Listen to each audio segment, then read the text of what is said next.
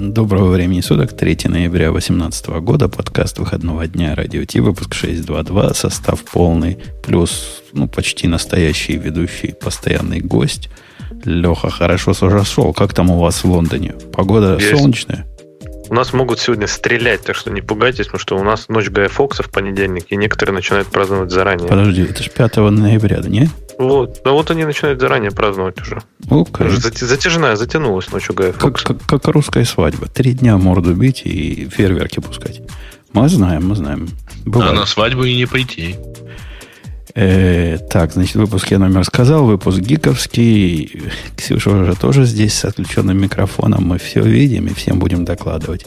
По непонятной причине пришел на гиковский выпуск Грей, так что готовьтесь. Он сейчас такого про Эклипсы Максом нанесет, что будете долго разгребать.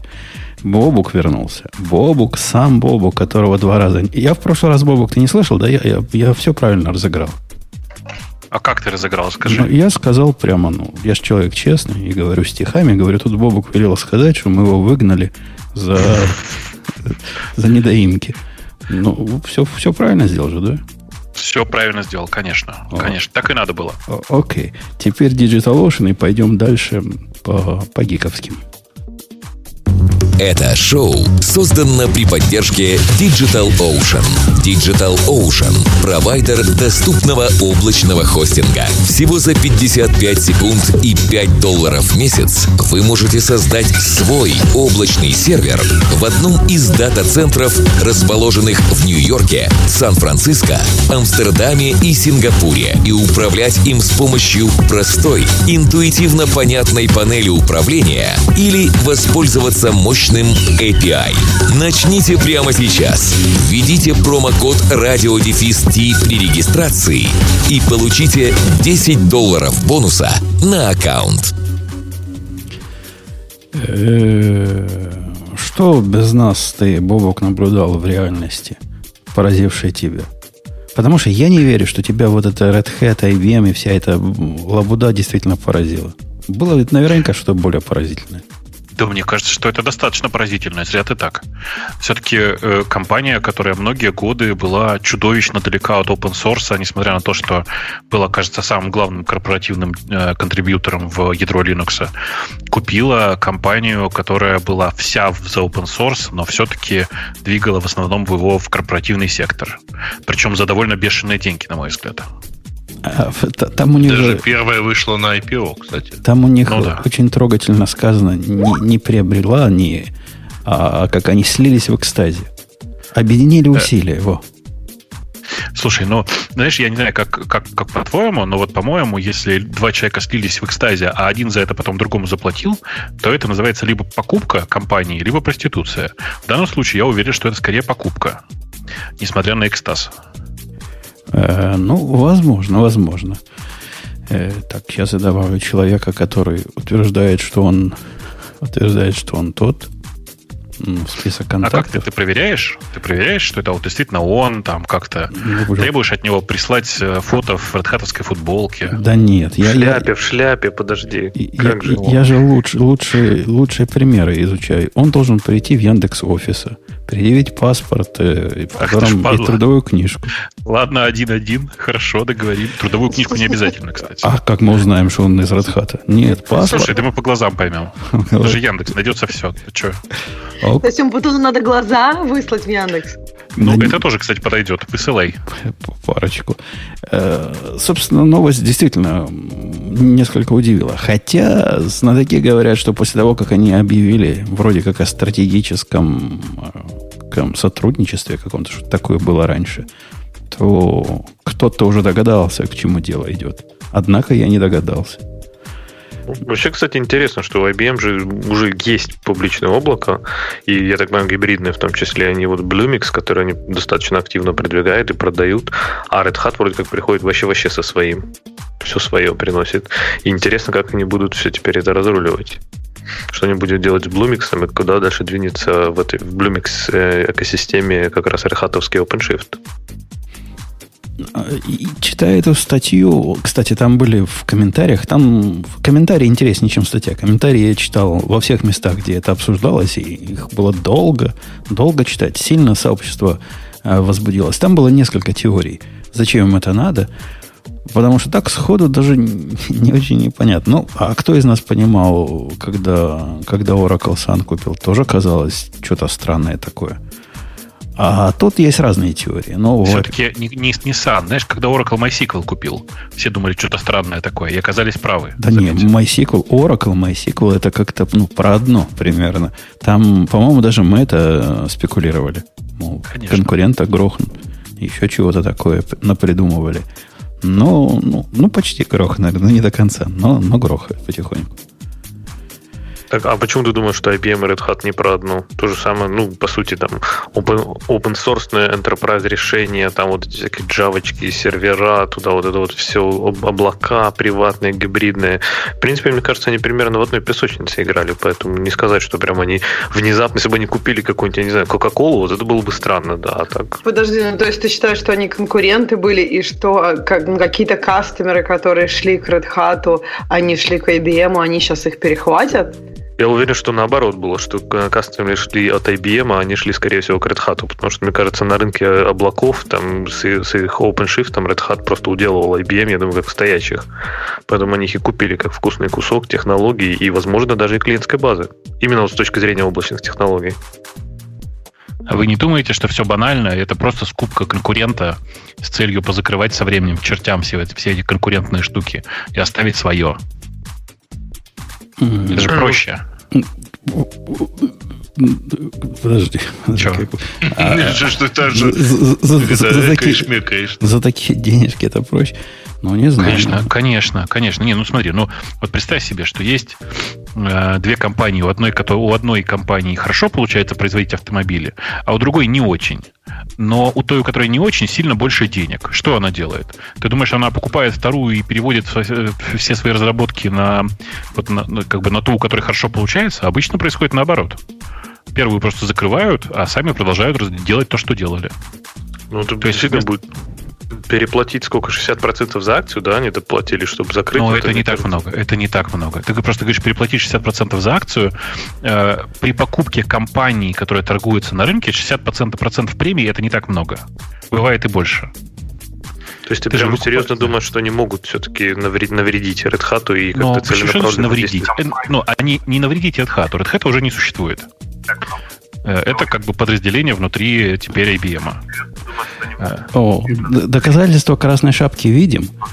Но да. ты отключи, чтобы мы не слышали сами себя. Так не, нельзя слушать, нельзя так участвовать, потому что ну, луп происходит, понимаешь? Да, и, и классно будет, если ты видео тоже выключишь, потому что на самом деле тут у некоторых просто проблемы с трафиком. Да, Я да, прям да. вижу, как некоторых трафик просел. Сразу трафик просел. Сохрани нам трафик, нажми отключить видео и попробуй ставить куда-нибудь наушники. Тогда не будет... О, о, первую часть сделал.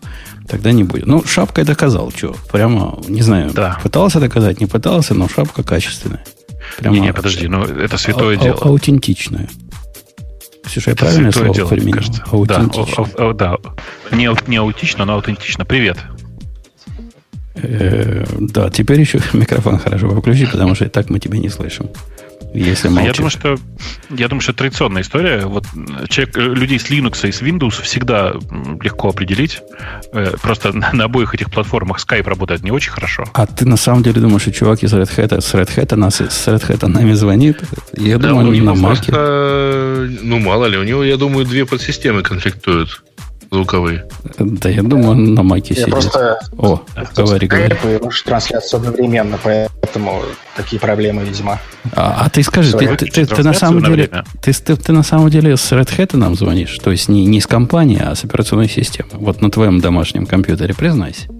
Федора. То есть Федора, Федора. то есть реально есть живые люди, которые... Или тебя заставляют? Нет, почему? У нас все пользуются Федорой, как один. Ну, я понимаю, а попробуй, а попробуй не пользоваться, да? Ну, есть возможность заказать себе Mac, вот тебе Mac, но как-то... Но на него придется поставить Федору. Ну, это сложно. Но говорят, есть такие, которые справились. Ну, ты скажи нам, я однажды был в ситуации, не однажды, два раза был в ситуации как, вот такого дружественного сливания в экстазе, когда крупная компания сливается с мелкой компанией, в которой я имел счастье работать, и оба раза были прямо так себе. Вот просто совсем-совсем так себе. Причем второй случай был очень похож на то, что у вас происходит. Вот эта вся риторика, мы оставим ваше подразделение в покое, вы будете дальше пилить, значит, свои, свои сапфиры и оттачивать. Все будет, значит, хорошо. Это хорошо на год хватает. Как у вас там впечатление вообще? Вы в панике разбегаетесь уже? Ну, примерно так и есть. Но разбегаться никто не собирается. Вот, естественно, все очень в грусти, в печали, потому что Red Hat это круто, а IBM ну, не очень понятно как. А что IBM? IBM известен, он, по-моему, с фашиста еще э, кооперировался. Мы все помним. У нас все ходы записаны. Ну, я согласен, да, там моя мама знает, что такое IBM, а что такое Red Hat, еще объяснять надо. Но как-то мы вот очень грустно восприняли эту новость, но пока нам тут столько всего обещают, там всякого разного там независимости, что нас там Джим Вархерст, наш самый главный парень, будет, в общем, подчиняться исключительно самой главной леди в IBM, и у нас будет независимость, всевозможные, все бонусы останутся. Вот, поэтому пока сидим. Ох, не, верю, не верю этим обещаниям. Ох, и ты не веришь. Не, а, я, а я, кстати, уверен, что все бонусы останутся, все правда. Просто э, нужно понимать, что постепенно вы перейдете в режим а давайте допилим совместимость между, ой, я не знаю, короче, между гластером и какими-нибудь кусками IBM. А, и вместо того, чтобы развивать свои продукты, будет постоянно пилиться типа совместимость с куском какой-нибудь, с Bluemix каким-нибудь, с IBM облаками. И все это закончится тем, что это, в общем, никому не нужно будет в конечном-то итоге. И все разбегутся. Очень жаль. Ну, это тоже верно, а, но я замечу, что у нас продуктов очень много всяких разных. То есть у нас есть всякие джавовые продукты, которые очень сильно дублируются с ibm. У нас есть всякие облака, там, операционки. А, и вот э, в некоторых сферах мы уверены, что все будет хорошо, а в некоторых других, э, ну, непонятно, что будет. А вот же твоя сфера, ты, ты, ты говорил JBoss и еще что-то в этом, application сервера, да, вот Java? Да, да, да. А она не под угрозой? У IBM разве ничего своего такого нет?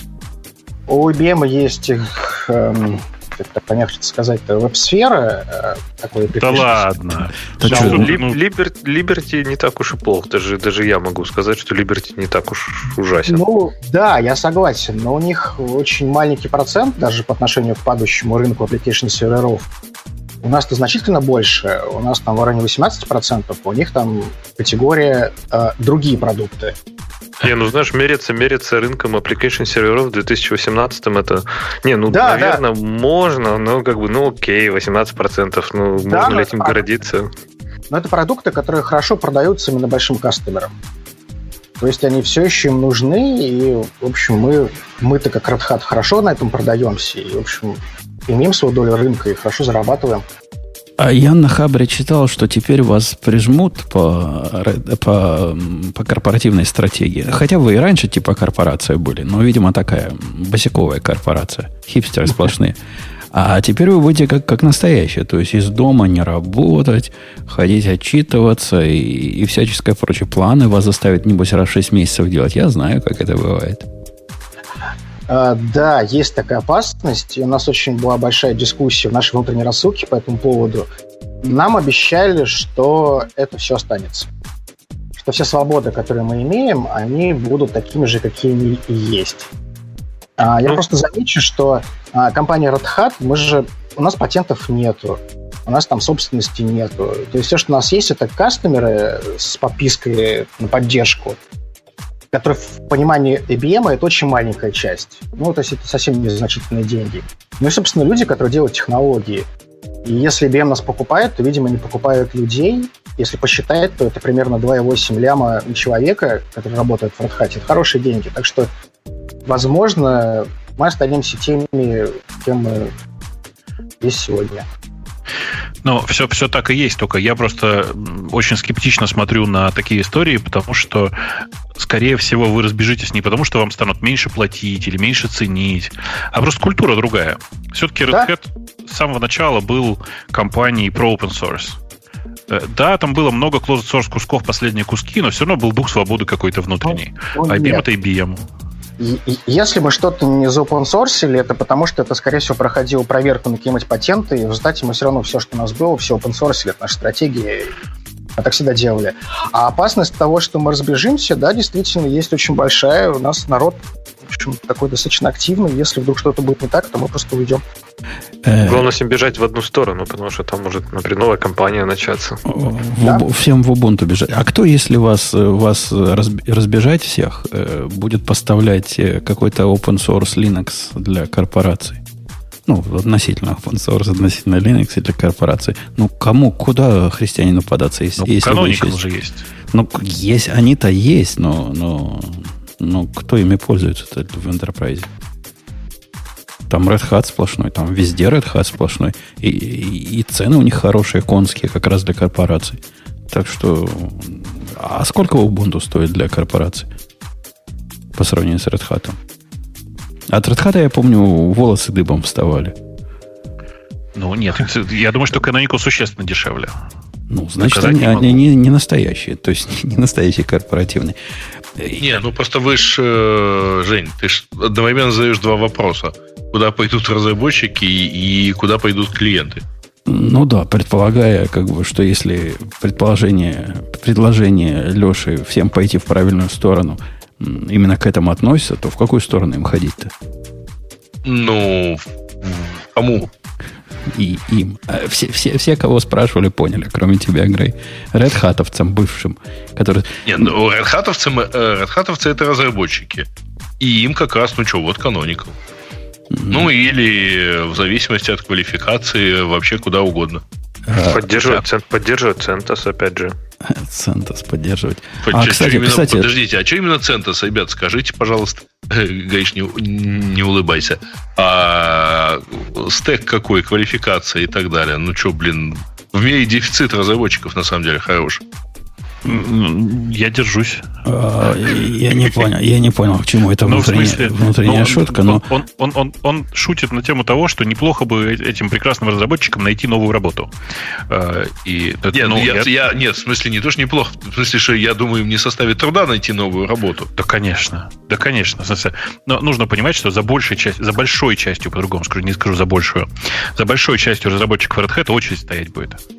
Ну, да, да. да, конечно. Я не думаю, что я не думаю, что каким-то разработчикам есть проблема с трудоустройством. Если вы мне напомните, я вам расскажу, как я сейчас нанимаю разработчика там где-то в середине. И расскажи, как Карл нанялся. Это, это прямо слезы. Я, я сейчас смотрю на рынок предложений. Это, это не слезы, это просто кровавые слезы. Э, кто, кто набирал разработчиков в последнее время, уже не смеется в цирке. А, ну вот смотрите, на, на фоне этого покупка Red Hat по цене, по хиткаунту ценой в, в, в районе 2 миллионов, это, в общем, не кажется какой-то бешеной совершенно цифрой. То есть, да, нормально по долине, наверное, около полумиллиона за стартап. Но тут есть еще аудитория, есть еще там типа э, разработки, есть клиентская база и все такое. И кажется, что это не, не, не так много, нормально. Очень извиняюсь, 304 миллиарда. Ну? 34, не 304. 34. 34? 34. Э, да. Погодите, погодите. И я вот что хочу сказать. Вот из, из моего грустного опыта, мне кажется, произойдет с точки зрения внутреннего наблюдателя следующее. Какое-то время вы будете независимыми, будете дальше делать все, что делаете. Потом вы заметите странное. А именно, вы же маленькая капля в IBM. Ты, ты же это понимаешь, да? Вы, вы, вы не что для IBM. Ну, то есть... Ну, их 380 тысяч, у нас 12, да. Да, то есть у как вас... Вы, как вы их всех хранить-то будете? Вы, вы их культуру совершенно точно никак не поменяете, их организацию никак не поменяете, но они начнут под, под себя вас подгинать. И это произойдет, я думаю, несомненно. Поначалу вам ваш начальник, который с вами остается там, у него я зуб Кто, даю... с вами остается? А, Джим Бархерс так остается, да? Да-да-да, я ага. зуб даю. Он при, при, при, при продаже подписал какой-то договор о неуходе в ближайшие там год-три. И вот этот год-три закончится, или сколько там, и начнутся... Четыре, четыре. Стандартная практика с опционом. Ну, черт его знает. И начнутся разные интересные перетрубации. Вас перепоручат другому какому-то подразделению. Появится какой-то другой начальник. И это все будет, чем дальше, тем страннее. Страньше и страньше будет со временем. В конце концов, никто не будет Можно уже помнить, вопрос? зачем все это покупали.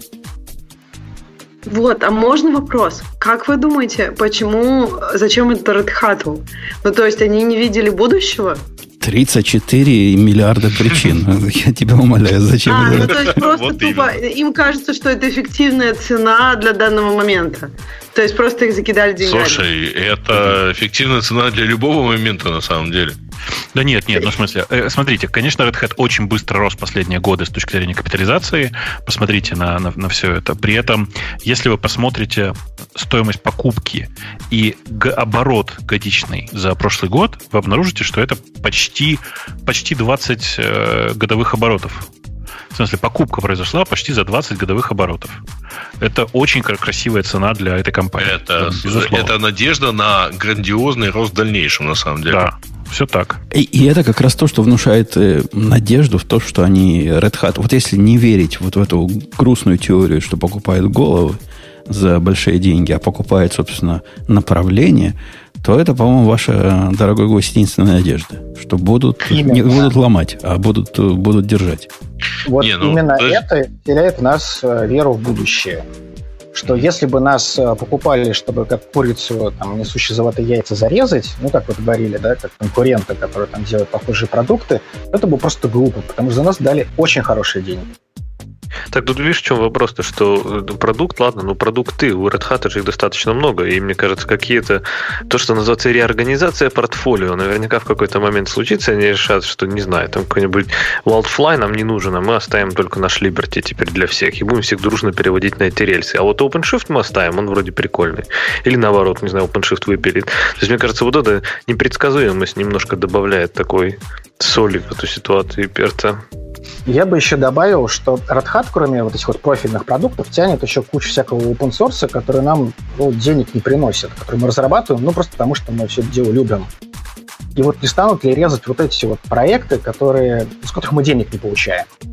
Вот это было бы дико обидно. Ну, Но я думаю, что мы это сразу увидим, причем сразу увидим по очень э, глупой истории.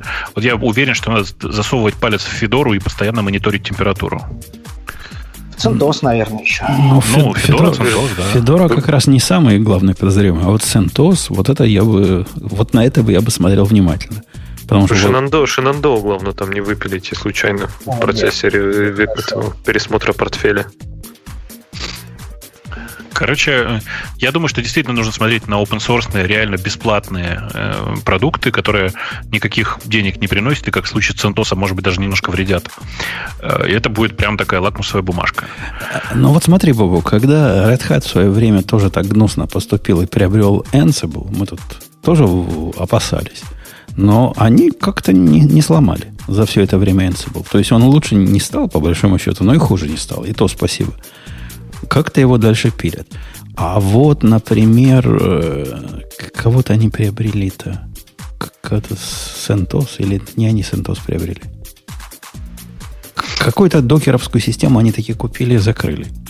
CoreOS. CoreOS. Да?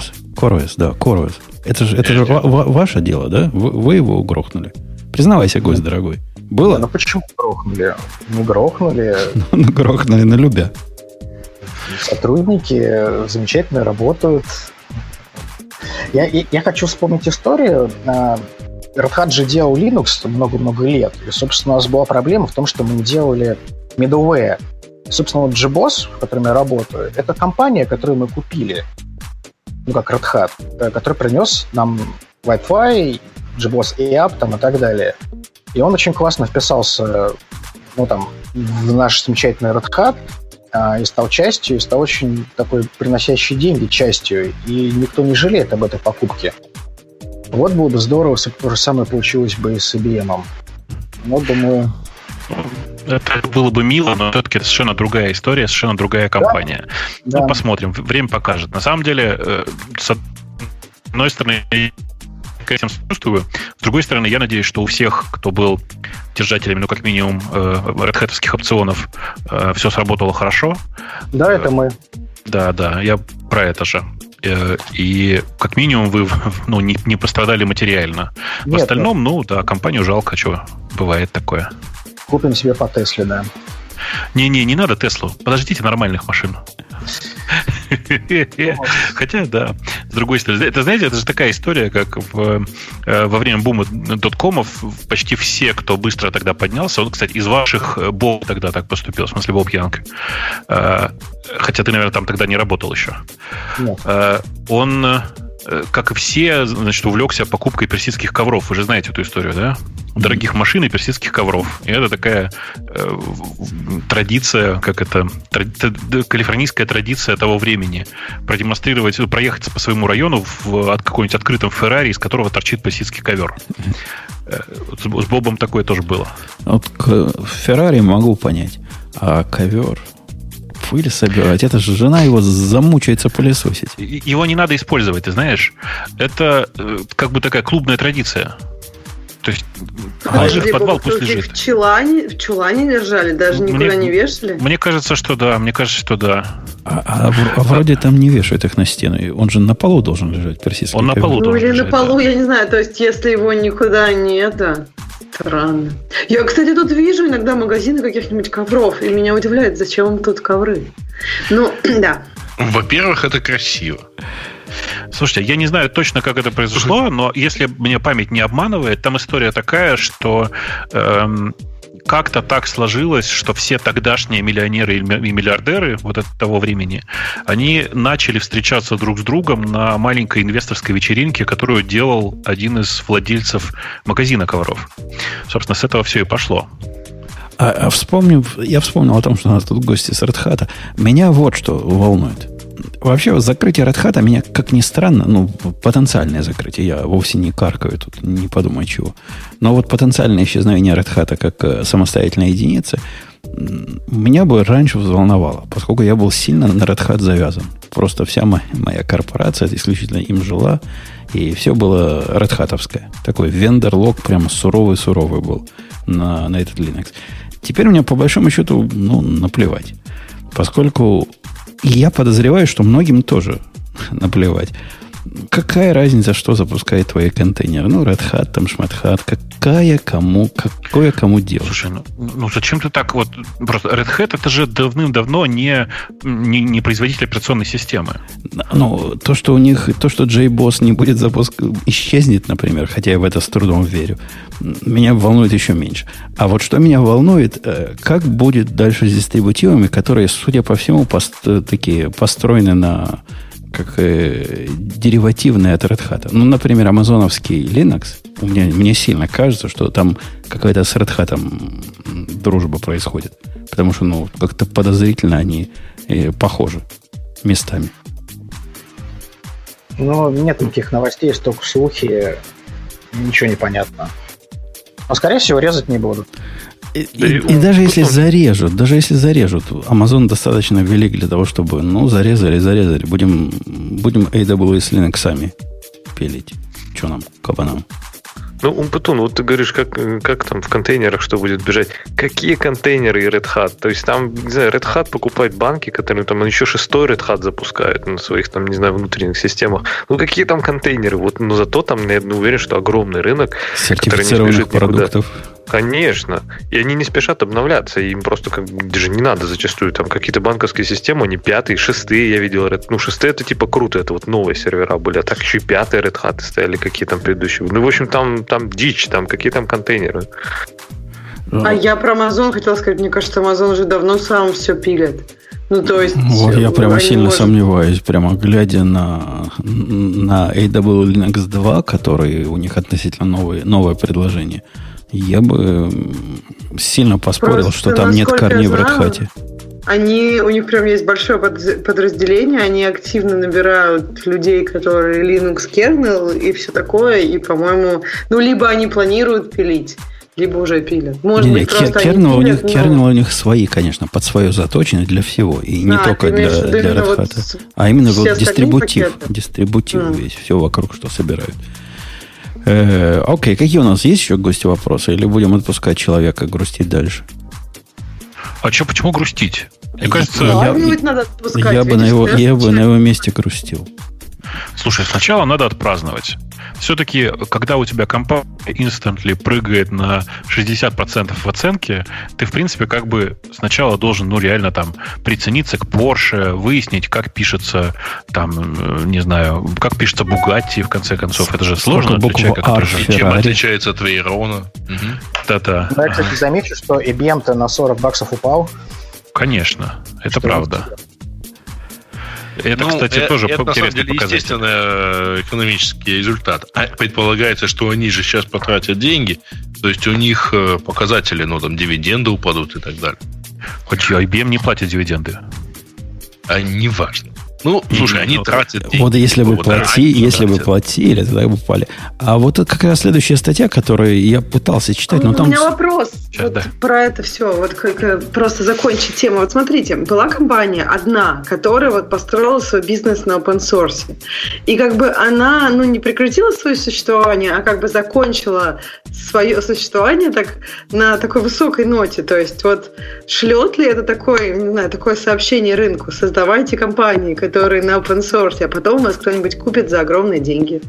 Уже да, не факт, что она закончила существование. Да, даже деле. не на open source, Ксюша. Тут более интересно, что как бы вокруг open source, и до этого GitHub был, который вокруг open source, и тоже хороший пример. Они прямо пошли, как э, патроны в обойме.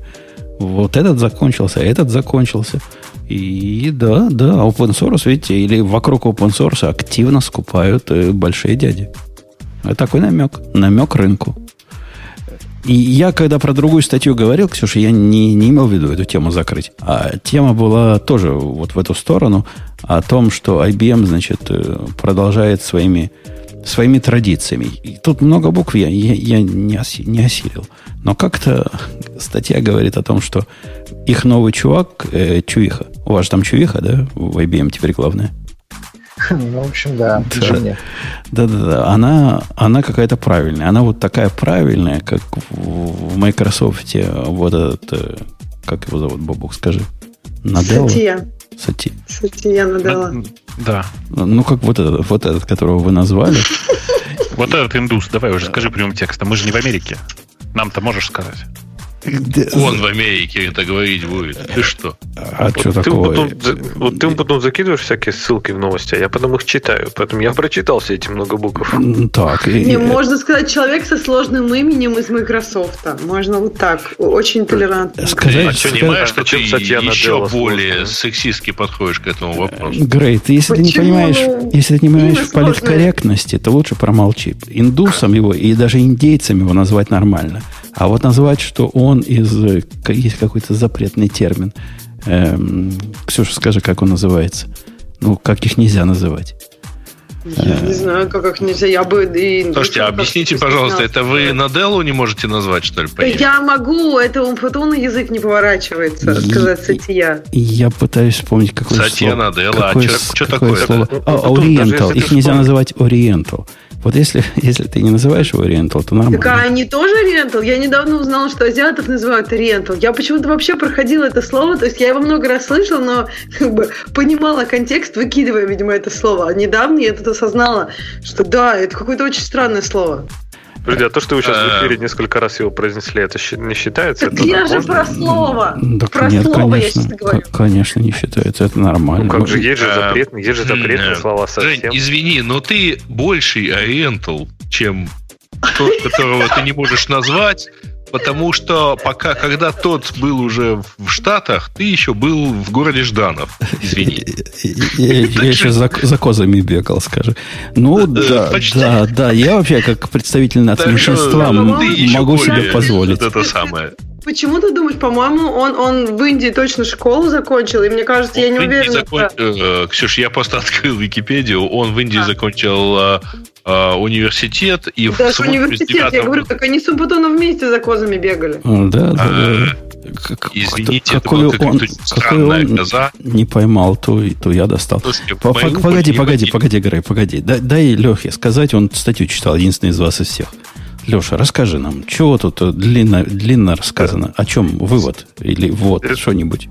Справедливости ради, я схитрил. Я прочитал две трети этой статьи, потому что она слишком большая, но прочитал. Ты прочитал ну, на две трети статьи больше, чем все остальные. Посыл, посыл в статье интересный. Там приводится пример э, предыдущего, я так понимаю, совсем-совсем предыдущего CEO IBM Герснер, который как, сделал огромную ставку в свое время, когда IBM занималась клиентскими PC и прочим. Он пришел и сказал, надо делать интернет.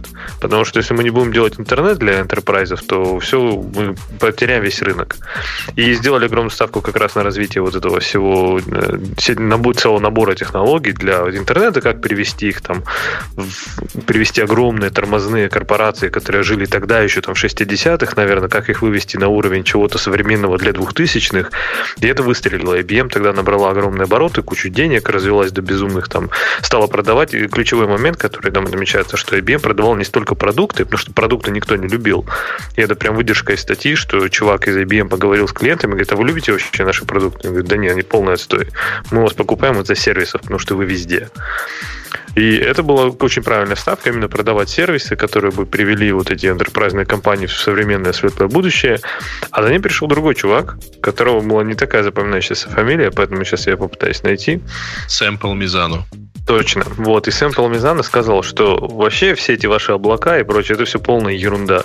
И все это как большой пузырь схлопнется, и нечего делать на это ставки. И мы будем пилить наши Э, мейнфреймы, будем пилить наши enterprise технологии, и на этом на всем красиво выедем, а все ваши облака развалятся в труху. И вот оказалось, он был очень сильно неправ. У него было что там видение IBM 2015, он обещал принести кучу денег в дивидендах, и в итоге они там даже в панике, по-моему, сворачивали как-то эти все планы и финансовые и прочее. В общем, не получилось у чувака. И вот как раз эта статья говорит о том, что IBM-то как раз ценит, в общем-то, сервисы и, э, сервисы и предложения такие сервисные, то есть то, что как раз делает Red Hat. Так что, может, все будет хорошо. Ну вот, вот кривулька, которую мы видим на, в этой статье, она прямо не вызывает оптимизма. То есть они падают с 2011 года. Сейчас 18. 7 лет они падают. Они, я имею в виду IBM, по, по доходам. Годовым доходам падают и падают. Вот в этом году падение, последние два года, точнее говоря, падение уменьшилось, а в этом году типа у них рост. И традиционный бизнес, не поверите, мейнфреймов вырос на 2%. Кто эти люди, которые у них больше мейнфреймов закупили? Ну, это, это вообще непонятно. Может, обновление произошло у кого-то? Э, Министерство обороны решило мейнфрейм 60-го года поменять на свеженький. Э, Конечно. Из этого века. Не-не, а зря смеетесь. Вполне вероятно, Умпутун прав, и это просто апгрейды. Не Умпутун. А кто это сказал? Я. А, прости, пожалуйста. Э, в смысле, мне показалось, что это Женя сейчас... А, Женя повторил за тобой, да, в смысле? Э, вполне может быть, что это просто апгрейды. Почему нет? Ну, такой вот, так, такой вот странный апгрейд. Знаешь, а что касается видения будущего, почему я молчал-то? Я тут пошел по поискать, я просто помню, что такая цитата была, и цитата эта классная, мне кажется, она стоит того, чтобы ее зачитать. Когда-то очень-очень давно, когда в Советском Союзе начали пытаться выпускать персональные компьютеры, э, ребята ходили по министерствам и пытались уговорить их выпускать э, компьютеры для, ну, для дома. На что сохранилась цитата заместителя министра радиопромышленности СССР Н.В. Горшкова. Э, цитата была такая. «Ребята, восклицательный знак, хватит заниматься ерундой, восклицательный знак. Персонального компьютера не может быть. Могут быть персональный автомобиль, персональная пенсия, персональная дача. Вообще знаете, что такое ЭВМ? ЭВМ – это 100 квадратных метров площади, 25 человек обслуживающего персонала и 30 литров спирта ежемесячно. Это был 80-й год. Э, ну, за спирт положим. Не-не, ну, правда, правда же, ламповые, ламповые ВМ на да, да, да, огромное количество. И выдыхаем равным слоем, да. Да-да, да. Так вот, я просто хотел сказать, что, э, ну, действительно, сложно прогнозировать будущее. И огромное количество людей его прогнозируют, глядя из текущего момента.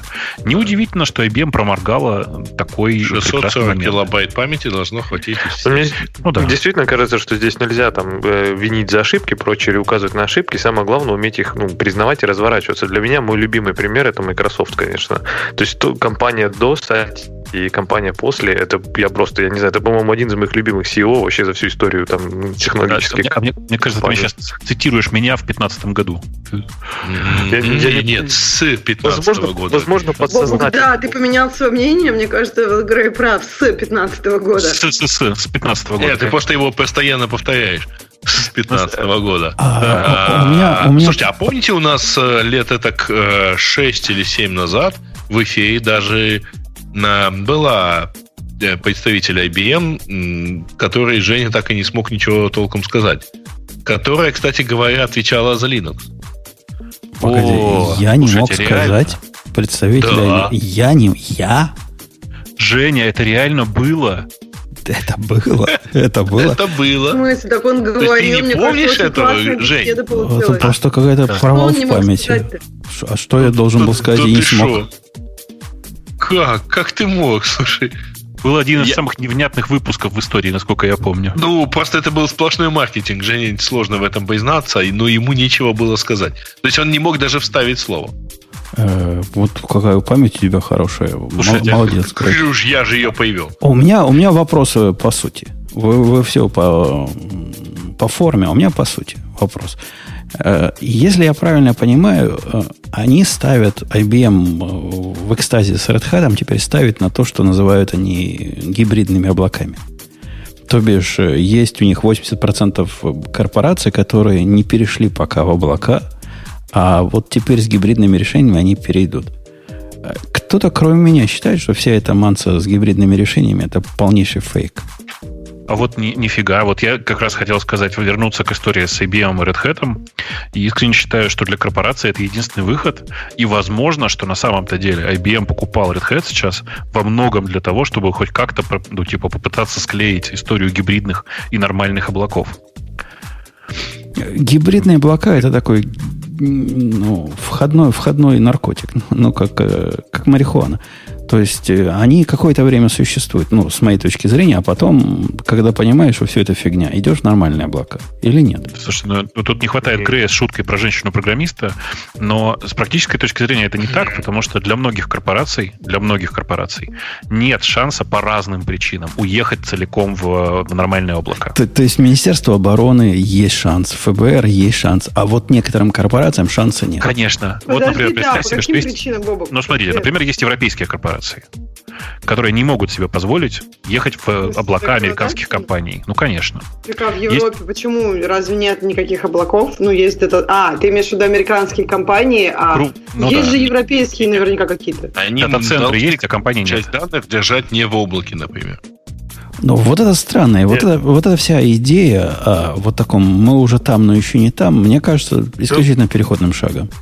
Буду, мне кажется, даже все эти ФБР, э, ой, ФБР и US Air Force и прочее, или там правительство такого-то назвал, я вот уверен, что они как раз в такой же позиции. Я на 100% уверен, что они вот одной ногой у себя в дата-центре, а другой в облаке. И я, ну вот почти наверняка уверен, что все ценные данные они хранят только у себя, on-premise, и как-то это вот в виде гибридного облака интегрируют. Потому что мы работали с очень многими компаниями, идея отдавать свои там какие-то данные, даже у банков отдавать их в облако, она приводит их в такой ужас, что нет, они никогда этого не сделают. И для них гибридное облако это реальное решение. И, в принципе, приличное решение. То есть они очень часто в публичное облако выводят не основные свои системы, а основные, например, банковский процессинг чаще, ну, скорее всего, он до конца веков просто будет сидеть в приватных дата-центрах. Не знаю, не знаю. Они сказали А, но не говорят Б пока. Я думаю, они и Б скажут со временем. И какой-нибудь э, регион Гов, как есть у Амазона, появится там регион банк для, для банков, ко- в котором они все будут э, тусить, и никаких приватных облаков у них не останется. И, скорее всего, услуга будет просто, не знаю, развернуть AWS локально у них там в дата-центре и обслуживать за деньги им и все. И Ну, она так, просто, а чем, чем оно отличается от того, что развернуть AWS э, в центре AWS и обслуживать их за деньги отдельно от других пользователей? Вот это они и сейчас делают. То, что мужик с отверткой не придет и не выкрутит диски с данными. А, три копейки можно я вставлю? Давай, давай. а, про Red Hat. Но, а, собственно, вот именно по этой причине у нас огромное количество кастомеров, которые ставят наш Archel и ставят на него GBoss а, как сервер приложений и там всяких много еще наших плюшек. То есть облака это круто, но очень много кастомеров ну, не хотят туда. У них у всех свои собственные причины, почему. Ну, так Первая они не причина хотят, это не я, хотят а вторая пока. вся моя семья.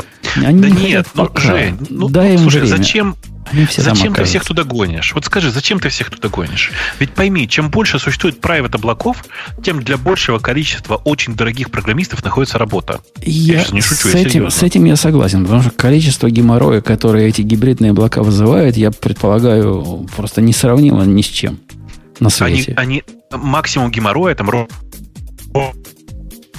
тот момент, когда ты хочешь сделать такое как бы прозрачное облако, где часть, ну, как бы, где все выглядит, ну, как однородное облако, но на самом деле часть его живет у тебя локально, а другая где-то там в, в чужом дата-центре. Вот в этот момент начинается максимум геморроя. Но что самое интересное, большая часть корпораций именно так и хотят, понимаешь? Ну, конечно. Когда говорят про гибридные облака, они, по-моему, это имеют в виду. Вот это их мечта, что было прозрачное облако, чтобы они заходили в какой-нибудь OpenStack и менеджили тут в облаке, а тут не в облаке, и даже не знали, где что. Ну да. Мое такое предположение. Ну, мне так видится фикцией. Какая-то слишком сложная система, чтобы, чтобы она реально работала. Перейдут, в конце концов, в достаточно защищенные облака, поборят свою паранойю, и будет вам через 5 лет весь процессинг ваших банковских карточек, кредитных карточек в облаке, специально для этого заточенным. И все эти гибридные умрут. Через 5 лет, Бобуку, я тебе уже бутылку должен, говорят, за что-то. Да, а да. Через да. 5 лет ты мне... А, мы скомпенсируем. Вот проверим через 5 лет. Подожди, а если будет сначала две, эту отдашь? потом будет ящик? Да, нет, нет, это, это что, это, это ж логистика, это оптимизация логистики. Я верю, что через пять лет мне не придется тебе давать бутылку. Зачем же ее сейчас отсылать? Тогда ты тоже верил. Кстати, давай не скажем за что. Мне кажется, это будет прям дань уважения тому, кто прослушал этот выпуск, написал нам на минуту и так далее. Уважение, уважение. Да. Так за что, расскажите. А ты не помнишь, что ли? Ты говорил столько лет назад, что в Европе будет какой-то закон э, о персональных данных. Я говорил про то, что в, э, мы лет года три или лет пять, я уж не помню, назад спорили, когда в России только началась вся эта движуха, я говорил, что посмотрите, в Европе будет такая же фигня о том, что будет, будет типа много акцентов вокруг персональных данных, что часть персональных данных заставят хранить локально, особенно для чувствительных данных, всякие вот эти штуки. Но как бы, с одной стороны, я, конечно, угадал. То есть, ну, а с другой стороны, на самом деле, это очень неприятно. Ну, то есть, было бы приятно, на самом деле, ошибиться в этой ситуации. Ну, справедливости ради, когда там вот этот закон Яровой и прочее случалось, тогда уже в Британии точно ввели уже что-то похожее. Ну да, но Британия не Евросоюз просто в этом смысле. Воу-воу-воу, подожди-ка, пока еще Евросоюз. Еще следующий как минимум 5 месяцев Евросоюз. Да, я про то, что Британия это одна страна Евросоюза, а не весь Евросоюз целиком. А здесь это все-таки правило, введенное Евросоюзом, ну, в смысле, большая часть, нет, нет, просто Евросоюзом. А, и они, конечно, очень неприятные, правда, когда ты смотришь на GDPR, на GDPR ты понимаешь, что это благие намерения, э, которыми, ну, как известно, вымощена дорога черти куда. Короче, Короче, было бы приятно ошибаться и считать, что э, было бы приятно ошибиться и не угадать в этой ситуации. А как ни странно, следующая тема тоже со словом Red Hat ключевым. Кстати, э, пока мы не ушли далеко от воспоминаний, я в чатик кинул ссылочку на тот самый выпуск, это 221 выпуск был. В 2011 вот. году. То есть это не 5 лет. Это кто, 9. Кто про 5 лет? Ну, 9. это 7. 7. 7. 7 получается. Почти 8. Слушай, на самом деле, потому что это 9 января. Э, слушайте, Red Hat, оказывается, убил KDE. И это какая-то удивительная новость. Удивительно не в том, что он ее убил. Простите, говорит, башки тоже я, да? А, да. И сожрал, да, сожрал на часть. Э, дорогой, дорогой наш расхатовский товарищ, ты мне скажи, как Не вы до жизни такой... Ответь за KDE тоже. Как вы до жизни такой докатились, что вы задеприкейтили KDE? Как это можно? Подожди, тут вообще было прикольно. Тут real surprise is that hell supported KDE all. Ага. Ну, почему? Да, то есть вы их, оказывается, поддерживали. А, можно было... Я помню, я когда-то даже включал там KD на Археле, каком-нибудь там четвертом. Слушайте, ну, дайте Костю-то ответить. Да, да, вы? расскажи да, нам, да, как, как, за все. Почему? За что? Ну, это камень немножко не в мой огород. Все-таки я занимаюсь Java и Red Hat. Но а кто пользуется-то, когда я? Я согласен, никто не пользуется. Один Умпутун попробовал один раз. А, любители аниме есть? Погодите, ну, погодите. KD, в, в отличие от вашего уродского гнома, построен на, на Qt. Qt прекрасен, прелесен. Я им даже умею программировать. А тут что, у меня теперь на G, как он называется, GTK, да, по-моему? Как называется это? То, что под гномом. Есть такое, да. Да-да-да. Ну, Переучиваться, что ли? Нет, я хочу дальше Подожди, на подожди, а Qt ты писать. пользуешься Qt или программируешь на нем? Им нельзя пользоваться. Это, ты не понимаешь, просто Грей, это такая штука для программистов. Да я так и понимаю, что вот это ты писать на нем хочешь, а пога- пользоваться не желаешь. Да я не против, но KDE такая система была ближе всего к Винде 95 А теперь что? Теперь будет вот этот э, странный гном. А у вас там гном, да, все еще в Федору, когда ставишь? По умолчанию гном? Ну да, да. И какой, какой гном? Там у вас же были какие-то проблемы, переходили туда-сюда. Какой-нибудь, По-моему, какой-то свежий уже, да, относительно? Ну, достаточно свежий, да. Да я не, не вижу никаких проблем. Гном и гном. Так э, Архео это же запускалка, собственно, всяких приложений. Зачем там еще графика нужна? Я, я на сто процентов согласен. Некоторые очепенцы типа тебя Федору запускают. А там Федора, как-то... да. Федора, чтобы запустить идею, в которой кодить э, святое. Но Архел-то Архел. Э, ну ок. Не, ну вот этот факт меня поражает. Представляешь, Бог, есть тут живой человек, который согласен э, мучиться с Linux, как с дискретной системой. И, видимо, получает от этого удовольствие. А чего, подожди, вот у меня на соседней машине вот прямо сейчас открыт Linux стоит. Там, правда, Ubuntu богомерзкая, но все равно. В чем проблема-то? Да масса проблем. Любая проблема начинается как шаг влево, шаг вправо. Ты, ты не помнишь, как, мы, как я переходил э, с Слушай, Ubuntu, не с Ubuntu, очень с хорошо Linux. помню. Ну, Но я тебе должен сказать, что Не, в, не- наше, в не от нынешнее время хорошей все не жизни. так. В, нынеш- в настоящее время все не так. Всё. На современных нормальных ноутбуках VS Code прекрасно, и там и IDEA прекрасно запускаются на этом ноутбуке без всяких проблем. Ты Да, просто не пытайся там со звуком работать. да, им- именно звук вызвал у меня переход, потому что это было что-то особенное. Ну, с тех пор многое поменялось, появился Pulse Audio, появились разные другие подсистемы, и стало лежать немножко полегче, но со звуком по-прежнему кранты. Но надо сказать, что и под виндой со звуком не сказать, чтобы восторг. Так что альтернатив у тебя особых нет. И буду дальше сидеть на маке. А нам, а нам тут хорошо. Ну, нам, нам нормально. Окей. В общем, Дорого только очень. да ладно, дорого. Вот у нас, вот у нас, кстати, про дорого. Новые маки появились. И тут Ксюша должна сказать свое слово, потому что тема гиковская. А Ксюша... Можно как- я сначала самое главное скажу? На новые маки по-прежнему можно будет поверх поставить Linux. Ты, ты Windows. ты подожди, ты так говоришь, будто его до этого было просто ставить. Оно и раньше было сложно ставить Linux. Почему и сложно? сейчас также сложно. Это легко. А ты приезжай к нам на Чикагщину, Бобок, и попробуй поставить на мой Mac Mini 2012 А, года Linux. Вот я посмотрю, как, как ты его поставишь. Красавец ты мой.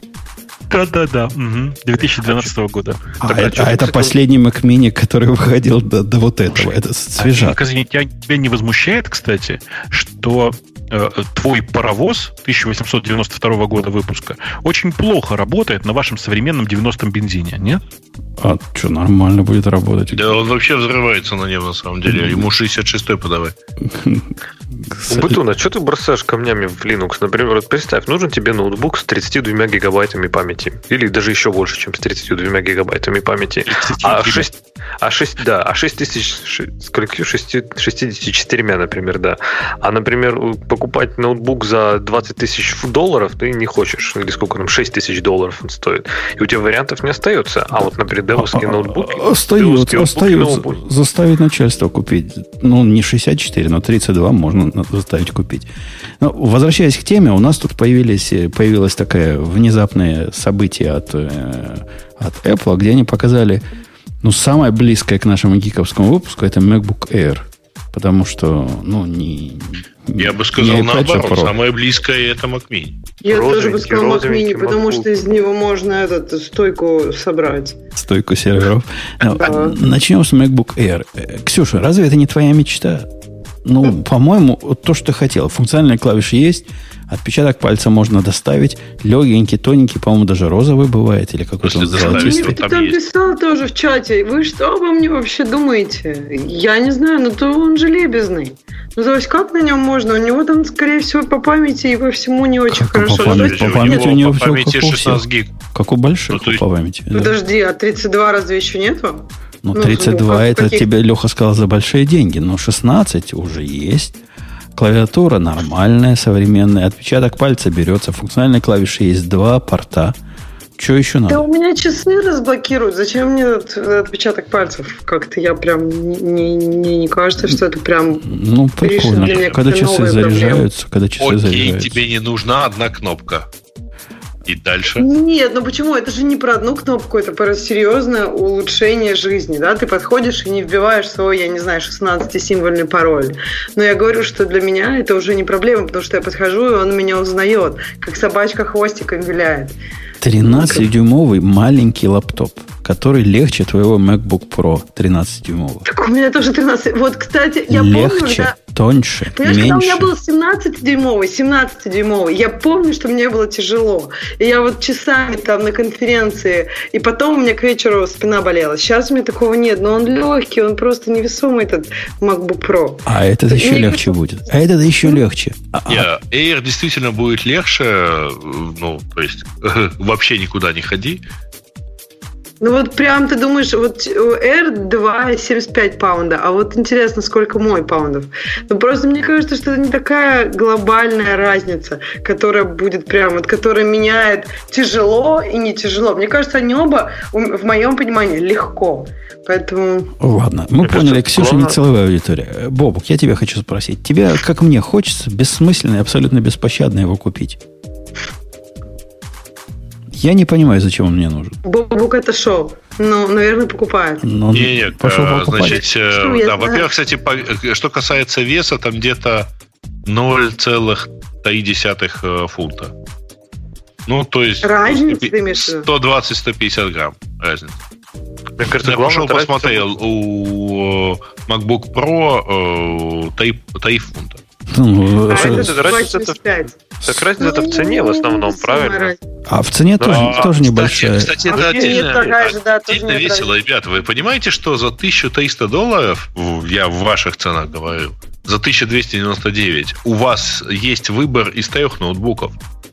Потому что 1200 стоит Air, младшая модель, 1299 стоит MacBook 12-дюймовый, Ну, это- и 1299 стоит младший MacBook Pro. Ну, 1200 долларов, не 100 долларов разница. Да, действительно, между младшей моделью той и моделью этой за 200 долларов можно же MacBook Pro купить. Но вопрос, а надо ли он вам? Был А бы надо Бобук- ли? Не, мне кажется, он если бы 1200, ответил. то лучше Air покупать, конечно.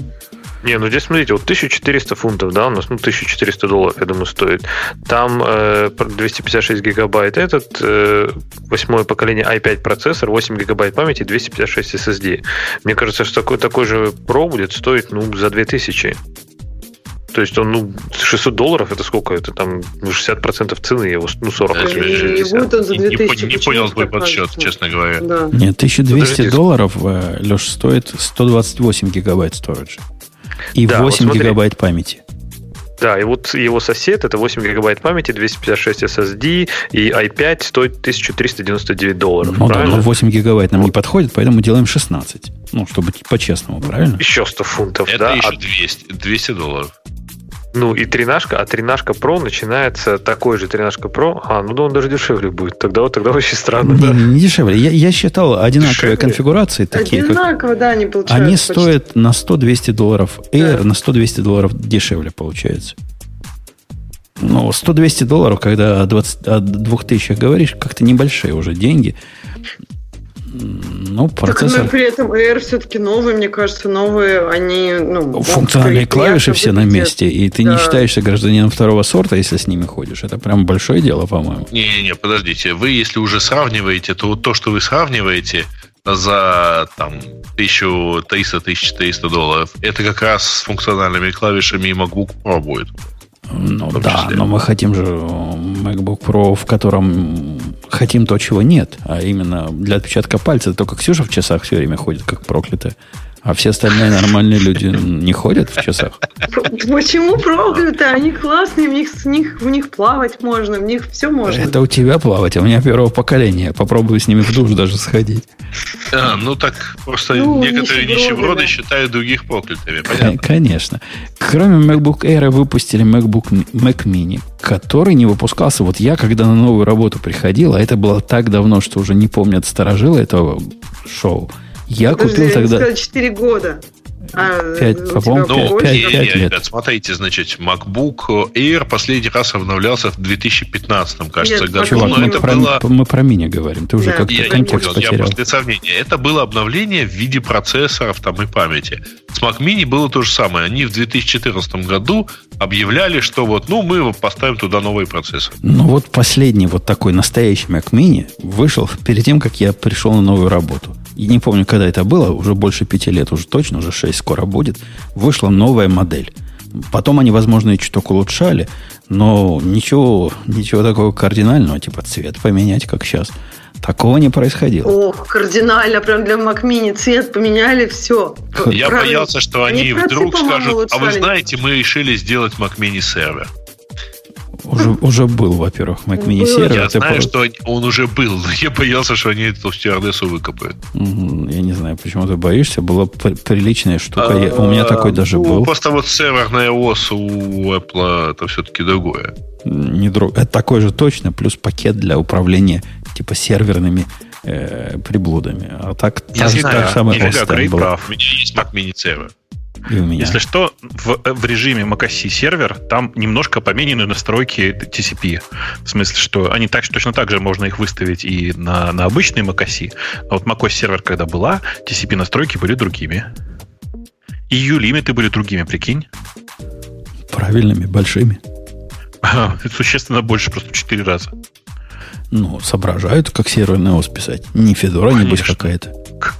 Ну, нет, в Федоре, ты знаешь, как бы там... А, кстати, да, блин, в Федоре действительно маленькие U-лимиты. по- Так сейчас у всех мелкие U-лимиты по умолчанию. Что ты меня сбиваешь? А я, я чисто так, чтобы разговор поддержать. А ты в восторге от выхода MacBook Air? Я пока тебя не было спрашивал. Я в восторге Слушай, э, э, ты знаешь, я пока не понял, я пока его не потрогаю и с ним не посижу хотя бы там час, ну там, я, я ничего не, не смогу с ним про, про это сказать. Но мне кажется, что это шаг в правильном направлении, потому что это очень странно, но кажется, что этот MacBook существенно больше для разработчиков, чем тот, который выпускается под названием MacBook Pro. Во, во, мое впечатление вот где-то близко к такому. Процессора достаточно, не, не какой-то поганый MacBook, который типа iPad с клавиатурой. Почти настоящий компьютер. Процессор нам никогда проблема не был. Памяти разрешают столько же, сколько в прошлом поколении MacBook Pro. Целых 16. Там же 16 максимум, да? Ну да. Мгм. Да-да-да, 16. Клавиатура такая же, экран такой же, размер такой же, вес легче. Ну, просто прелесть какая-то для компьютера, который раз в неделю в офис брать. Оно, самое оно, надо брать. Ага. И э, функциональные клавиши на месте, не, не устаю повторять. Слушайте, Да. а вы, а вы кнопка поняли? с Touch ID, да. А вы что-нибудь поняли с этой самой, с, э, не с э, MacBook'ами, а с э, Mac Mini новыми?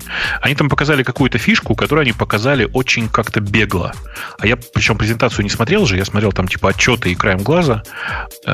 Что там за история с кластеризацией и построением этих самых, как это, build farm? Вы Они показывали просто в качестве как бы истории успеха э, компанию, которая на таких Mac Mini построила серверную ферму, и она там тестирует, э, причем я не уверен, что это они, она тестирует э, application, причем я не уверен, что это macOS application. То есть что-то у меня вообще возникло такое ощущение, что там вот application ы даже айфоновские э, бегают на эмуляторе. Вот. Ну вот Но это подумала, типа вот то есть- разраб- это типа компания, которая занимается разработкой под э, macOS и iOS. Ну, то есть, вот я как раз хотела сказать, что тут есть проблема, что iOS э, и собирать, и тестировать ну, на Маке практически единственная возможность. И поэтому у многих компаний, кто как-то этим серьезно занимается, были проблемы, потому что они скупали Mac Mini как сумасшедшие. Ну, а, а как? А чем еще? Вот. И то, что ну, я не удивлюсь, что история успеха это как раз одна из таких компаний. Еще такие сервисы предоставляют удаленно. 64 гигабайта рама теперь в этом Mac Mini. Ну, это просто, просто, просто вообще просто фантастика какая-то. Просто сервер, серверная машина. Да, да. Начиная с 799 Ну, долларов, и самое главное, стопроцентно recycled алюминиум. Это, это очень важно. Как, как вы- Слушайте, а кстати, вот давайте отвлечемся от э, немножко от э, железа. Вы обратили внимание, нас, э, я имею в виду те, кто смотрел э, вживую или, или потом в записи презентацию, обратили вы внимание, во-первых, то, насколько громче кричали, ну, там, восторгалась аудитория, вот. Может, там журналистов почти не было, а только, только свои. И, во-вторых, как на чем они вот громче всего восклицали. Потому что на новостях про Recycled алюминиум и про вот похожее, то там типа 100% зеленые там и, и все хорошо. А, по-моему, там 100% renewable energy была еще новость. А прямо вот каики были больше, чем на том факте, что там вот в MacBook Air будет 16 гигабайт. Так это же поколение, Ксюша, вот это поколение, миллениумы. А им самое, самое главное, не, что... Не миллениум, а миллениалы. Разница в том, что разница в том, что им жить просто в этом поколении, поэтому они восторгаются. Мне кажется, это не такая безумная а, вещь, что... то есть, ты понял. Жень, ты-то, не, ты, я... ты-то помоешь, а мальчику жить. Не, я к тому, что ну, это не такая странная идея, что люди радуются тому, что тут даже не в том, что он произведен из переработанного алюминия, а то, что Apple понимает, что есть такая проблема, как безумное потребление и перерасход, и перепроизводство всего, что нам даже не нужно. И она как бы осознает эту проблему, и она пытается что-то с ней сделать. И мне кажется, даже факт того, что Apple это понимает, вот это здорово. А там, ну, сделано это просто первая ласточка такая. Тоже Прям, хип- ну, хипстером вот оказался, смотри. Вызывать. Ну, Я среди, вот не среди понимаю хипстеров. Конечно. А почему нет? Ну, то есть, это действительно, ну, то есть, понятно, что, ну, да, технологии, ну, блин, все знали, что они выпустят. Ну, модно, ну, базур. За, а, за два месяца. А, окей, а, окей, то, окей, что... окей, будет про эти штучки. iPad Pro еще показали и iOS 12.1. Она уже вышла, что ли? Я не поставил как а, лошара. Да, ты просто не обновился, да. О, окей. Она уже есть. Ну, в общем, и все. iPad Pro такой же, как iPad прошлый, э, Pro двух как? размеров. Двух размеров, только с рамкой. А, двух размеров. Это такой же, как прошлый, ты чего? Такой же, но другой. С рамкой, это совершенно, да. С рамкой по краю и Face ID. Все. Больше мне про iPad Pro сказать нечего. А, э, ему как-то жаль. То есть ты его просто не видел, да? Не, он мне просто не нужен. Что можно еще сказать про него, Грей? Ну вот скажи нам. Ну, например, тот факт, что вообще в нем нет, например, кнопки Home.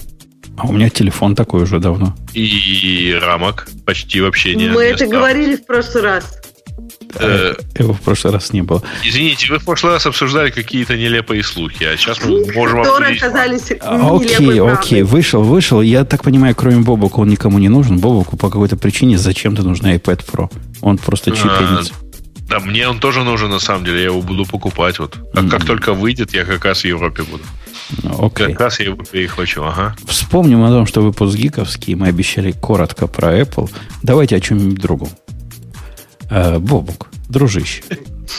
У меня тем никаких нет. Я а. вот могу поделиться с тобой болью прошедшей недели. Давай, давай, да, давай начнем а. делиться болью. Я следующий. Давай, давай.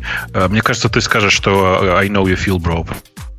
Э, ну, типа, много же в последнее время людей перешли на, на асинхронное программирование как э, общий подход, как просто общий паттерн как таковой. Ты, ты, зараза, внезапно... ты, ты зараза меня да. под, подсматривал, да, мои Нет, шоунки? нет, но мне кажется, он... Нет, я, кажется, я, ты по его каналу составлял записки, нет? Не, не, дело не в этом. Дело в том, что э, я просто последнюю неделю понял, что вообще ничего на самом деле в мире не готово к этой асинхронной войне. В том смысле, что вот например, хороших всяких библиотек, которые помогают работать именно со синхронщиной, дофига. А вот, например, драйверы баз данных в среднем пол, просто полное фуфло. Ну вот давай прямым текстом. Все, все асинхронные драйвера для Монги фуфло. Э, what? Вот у меня вот прямо такая проблема. Погоди, а какой язык и для Go, Node.js? И для Go, Node.js? и для Go, и для Python, и для, прошу прощения, Нима. Э, все они просто ужасные. Ну, проблема драйвера для Go понятно, понятно как бы у него не, официального не, его нет. Не-не, непонятно. Ты какую-то дичь несешь. Ну, Прелесть Go в том, что никакого асинхронного драйвера ему не надо. Ну, такое, Жень. Ну, всяко же ведь бывает. Так не, не, не бывает. Никакого async await для, для драйвера Mongo не надо. Идея не, ну, для, для, я имею в виду для Go, не надо. Ну, не надо. Ну как не надо, Умпутун? Ведь ты все равно можешь заблокировать, правильно, поток. Я представь, если ты блокируешь, у тебя драйвер не релизит поток постоянно, а вычитывает все данные. А он, ну, а он, релизит, а он релизит релизит, их. а он релизит драйвер, А. который MGO, который, если ты делаешь правильно и делаешь каждой сессии копию, и работаешь с копией своей сессии, и разрушаешь ее в конце работы, никакого вот этого, о чем Бобу говорит, нет. Просто я подозреваю, Бобук. Я знаю таких, Женя, как ты. да-да. Ты, Ну. ты используешь общую сессию для всех. Есть Ну, такое нет, я- подозрение. Ну, ну нет, в смысле, это, это, это, прости меня, в- это в факе написано. Как бы, чё, как это? реально Не в факе такое написано? Ну, нет, в факе такое не написано, но в смысле, я много читал В всяких... примере на Монге, на сайте Нет. Монги написано, как это правильно делать. Ты прав. Не-не, я, я не, не, не там смотрел, прошу прощения, я страшно сейчас слово признаюсь, я много смотрел примеров на Stack Overflow и обнаружил, что, конечно же, ну, как нельзя все делать в одной сессии. Но все равно, как, ну, то есть, как ты не крутись, ты, э, на, на мой взгляд, это просто что-то чудо. Это кроме того, что на самом-то деле, если пойти на официальный сайт MGO, ты знаешь, да, что он не обновляется черти сколько лет уже, и как бы единственный нормальный способ это пользоваться вот его комьюнити-форком и, и с и с ним жить. Ну, это тоже не жизнь же. Ну, подожди, MGO, он и б- до этого был типа комьюнити, а теперь у Да, него, э, как фирма называется это? Скажи. Которая зафоркала его.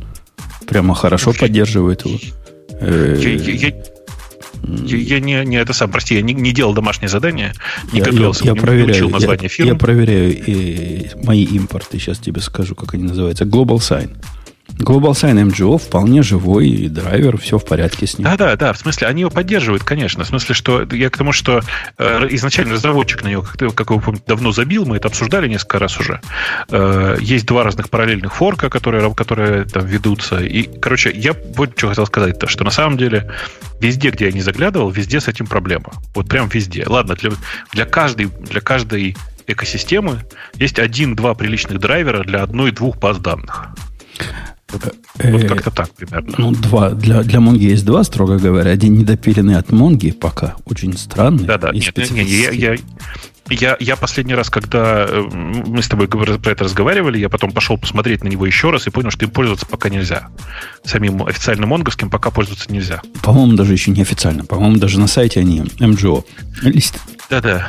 Да, моя история, это как- как в ближайшем в их репозитории. Как ты, как ни странно, поразительно близка к твоей, хотя мы с тобой не готовились. Зайду издалека. Как я люблю заходить. Ксюша, следи за мыслью. Следишь? Напряглась? Да, готово. М- Микрофон отжала. Так вот, последние две недели были совершенно сумасшедшие на биржах. Не знаю, в курсе вы или нет, что тут происходит, но тут совершеннейшее, полнейшее, черти что. Объемы, м, ну, не в два, не в три, а в четыре раза бывают. а, Больше, чем обычно. В общем, то он вверх, то он вниз идет. Страшное дело. Возникла у меня дикая идея, а как бы нам э, замасштабировать все это дело. То есть все мои системы готовы к двухкратным прыжкам прям легко. А вот к четырехкратным, ну, в принципе, тоже я бы выжил. Но, к сожалению, все поставщики данных не выживают.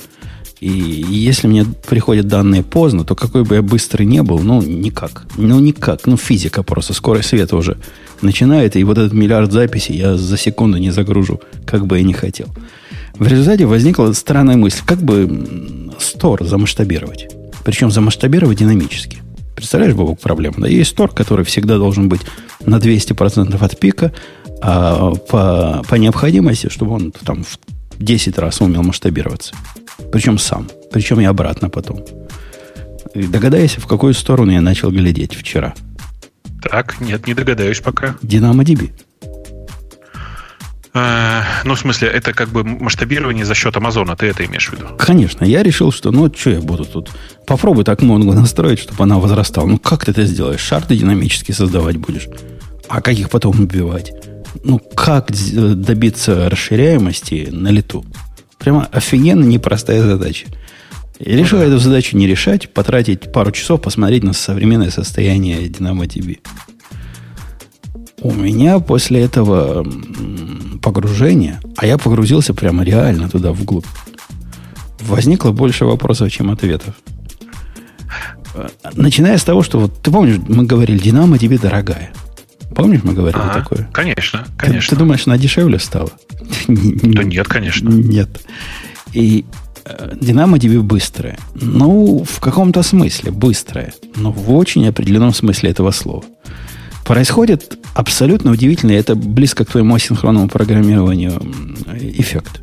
Перевожу я свою, значит, программу, написал быстренько, чтобы писала в DynamoDB. Запускаю. Выделяю там, у них есть такие, ну, Бобук-то знает, но для тех, кто не знает, у них есть provisioning, где ты говоришь, насколько ты можешь э, write юнитов и насколько read юнитов, за сколько ты платишь. Write юниты практически переводится одна запись в секунду, один write в секунду. Read юнит это 5 ридов в секунду. Э, в, при, в моем аккаунте максимум 80 тысяч. Ну, я решил, ладно, 80 тысяч в секунду. Конечно, не фонтан, но там, не знаю, за 3 часа загружу миллиард. Нормально. Поставил, значит, 80 тысяч, он мне говорит, о, чувак, так радостно так говорит, у тебя цена будет, по-моему, 8 или 10 тысяч, значит, за месяц. Ну, фигня вопрос. Ну, мне, нам не, не жалко. миллионов же, что ты. Нам не жалко. Причем это оно еще стороны считает. А мне надо там терабайты загружать. Запускаю. И с этого момента начинаю удивляться. У них там есть такая приблуда теперь, которая называется автоматическое скалирование, то есть автоматическое масштабирование. Когда оно понимает, что тебе надо больше райтов, то есть ты ставишь какой-то низкий райт, низкий лимит, за который ты готов всегда платить. Например, не знаю, 50. Начинаешь сандалить туда записи. Оно понимает, что ты много сандалишь, начинает его на лету пере, перестраивать. Понимаешь, да, идею? Ага. И я же сижу такой, вот такой, такой расслабленный, и жду, пока оно до 8 тысяч дорастет, до 80 тысяч дорастет. Потому что я пытаюсь писать больше. И не дорастает. Доросло до 300 и стоит. И я думаю, ну, наверное, автоскалирование не работает. Нет. Э, throttled реквесты эти тоже ничего. То есть я пишу с максимальной скоростью, которая мне вот это шустрая DynamoDB позволяет. То есть, то есть, подожди, то есть получается, что там есть кэп, который э, ну, в любом случае существует вне зависимости от да того. Нет, там все, там все хуже. Вот просто все хуже. Это мне напоминает, как я GitHub ставил, GitLab ставил для Enterprise. То есть он как будто бы работает, но на самом деле такой же кривой, как и комьюнити. Вот с Динамо такое же ощущение. У них latency на записи одной на, на один райт от 3 до 5 миллисекунд. Так. То есть, ну, вы разделите секунду на 3-5 миллисекунд да, да, и получите примерно мою скорость. А, сказал я. Значит, надо бэч-режим. Наверняка же не может ну, такого, чтобы не было бэч-режима. Пошел, нашел бэч-режим. С этого момента начинается сюрприз, сюрприз. Догадайся, какое максимальное количество записей в бэч-режиме можно сразу запендюрить. Ну, давай, 10? 25. Ну, ты был, ты был, близ, ты был близок. Конечно, конечно. Ты был близок. Если бы вы посмотрели, как именно их надо пиндюрить, вы бы просто содрогнулись. Там четырехуровневая, я не, не, не преувеличиваю, четырехуровневая структура. То есть надо построить запрос, в котором внутри другой запрос, внутри этого запроса map, в котором имя таблицы, а внутри этой имени таблицы айтемы, где каждый должен разбит быть на key value. Ну, то есть подготовить его тоже, это еще то занятие. Ну ладно, подготовили. Начали писать. Что, реально прямо он до 700 раскрутился до 700. То есть не произошло линейного масштабирования 700. 700 и 80 тысяч, согласитесь, прям большая разница. Я хочу 80 тысяч занять, а больше 700 не получается. И что я сделал в результате? В результате я запустил тысячу горутин, которые параллельно это пишут. И я разогнал его до максимума. Внимание, в студию вопрос. А как предполагается нормальные люди, которые, ну вот, от сахи, как они это будут делать? Да им не надо это. Вот, а 80, мне 80 тысяч обещают. Я хочу 80 тысяч писать. То есть никак, не запустив тысячу горутин, я не могу это сделать. Так подожди, у тебя же несколько клиентов могут быть, правильно? И они все будут писать туда. Ну, если тебе тысячу клиентов, которые пишут, я такой случай с трудом воспринимаю. Наворотил, наворотил инстансов микросервисов туда, они будут и тебя они, фигачить. Они пишут. То есть вот для этого случая тогда. Конечно. Не, ну а почему нет? Ну, это вполне реально. Ну, понятно, что, может, не, не 700 каждый будет выдавать в пике, да, записей, но каждый, например, будет писать, там, не знаю, в 2-3 потока, сколько у него там будет виртуальных ядер в контейнере, и там по 2000, скажем, с микросервиса, плюс там 4-5 инстансов микросервиса, вот тебе уже, ну ладно, 8 тысяч, да, там 10 инстансов микросервиса, вот тебе 80. Ну, может быть, если каждый пишет по, по 100 потоков, и у тебя есть 10 микросервисов, ты в конце концов сможешь добиться Э, пика. Но пика я так и не смог добиться по простой причине. Когда у него происходит вот это масштабирование, то есть ресайзинг вот этого кластера, ну, слушайте, люди столько не живут, сколько они это делают. Если тебе надо увеличить количество юнитов там, с 5 до 100, это происходит сразу. С 5 до, до 200 тоже сразу. Просто сразу раз и все. А попробуйте с 1000 на хотя бы 5000. Ксюша, догадайся, сколько времени это займет?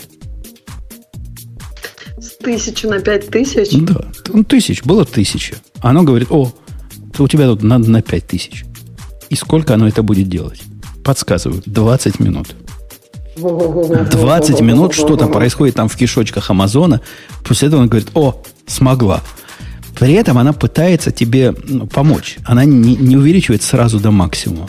Ну, чтобы ты много не платил. Поэтому там со 100 сначала на 500, потом с 500 на 1000, потом с 1000 на 5000 и так далее. Вот такими экспоненциальными шагами. И после того, как я дошел, по-моему, до 40 тысяч, я уже просто не дождался следующего ресайдинга. Но самое смешное даже не в этом. Вы спросите, где юмор? Я вам скажу, где юмор. А, вот этот скейлинг, он же должен в две стороны работать, правильно? Ну, вот, логично, согласитесь. И, ну, он конечно. Так, и он таки работает в две стороны, за исключением одной маленькой проблемы. Кархатуленькой проблемы. Такой мусипусенькой проблемы. Вот ты разогнал свои эти счетчики до 80 тысяч, представляешь? Разогнал. И после этого твоя программа закончилась. Догадайся, что с 80 тысячами будет после этого. Они будут падать не сразу до нуля, а по кускам, типа наполовину, наполовину, наполовину? Нет, девушка, вы не права, Бобок, твой, твой вариант. Ну, в смысле, ничего не произойдет. Она, будет, она, скорее всего, будет освобождать эти 80 тысяч постепенно по мере освобождения, там, не знаю, воркеров каких-нибудь. Бобок тоже не прав. Есть еще вариант. В студии. В студии вариантов не, не будет освобождать никогда. вообще. Вот, не вот, да. вот, Грей прав. Если ты внезапно, внезапно Ну-ка, перестал... скажи это еще раз, я не расслышал. Внезапно перестал использовать либо write, либо read юниты, они останутся там навсегда. И для того, чтобы тебе их освободить, тебе нужно симулировать очень низкую активность. То есть ты загрузил, а потом как дурак запускаешь, запускаешь еще раз и делаешь один, одну запись в секунду. И тогда оно открутится вниз. При этом... Но это же бага. Но это же Это фича, это описано их в документации. Я так подозреваю, это какой-то хороший источник дохода. Видимо, многие такие оставляют. Ну, загрузил, вышла программа. Ты думаешь, они реально, дальше. мне кажется, просто они не допилили, чтобы... Ну, то есть ты понимаешь, что они, видимо, меняют что-то на, как бы, на input сигнал. И у тебя, получается, input сигнал отсутствует, ноль. Да, да, да. И они не так, меняют такой, ничего. Такой называется там TTL, таймеры. Там, знаешь, человечество придумало разные способы борьбы с отсутствием сигнала. Э, и в этом даже не самая большая боль. А самая большая боль, когда они автоматически определяют падение, необходимое падение вот этих э, write юнитов или read юнитов, они тебя уменьшают до определенного момента. Если уменьшение произошло больше, чем 4 раза в час, то следующее уменьшение в течение следующего часа невозможно. Увеличивать сколько угодно, а уменьшать только 4 раза в час. Не, ну мне кажется, они просто пытаются тебя защитить от след. Если был какой-то скачок, то вдруг еще эти данные набегут на тебя резко. Они пытаются у тебя не забирать все ресурсы, наверное, заботиться о твоей же, твоем же перформансе. Четыре раза, в, четыре раза в час. То есть я должен как дурак платить потом вот эти сотни тысяч долларов в течение лишнего часа. Подожди, ну если они могут увеличивать, как ты говоришь, с тысячу до пяти за 20 минут, это получается даже реже. Три раза в час они могут так увеличивать. Э, это все, все потому, что эти облака выше, они только тормозят. Вот все время тормозят и все. Да. Но а у нас, между прочим, кстати, есть политическая новость. Да. Вот вы не знаете, а правительство Москвы в, вот сейчас у нас праздники тут на днях, потратит на разгон облаков 200 миллионов рублей. И у них облака будут быстрые. Ну, их а разгонят они, просто. Они к Хэллоуину, что ли, готовятся запоздалому? Это ну, чтобы да. снег не шел из облаков? Э, дождь. Нет, скорее. чтобы облака были быстрые. Но в данном случае, да, чтобы облака быстро летали. Я вижу, Бобок, тебя не, не растрогала моя история про Динамо.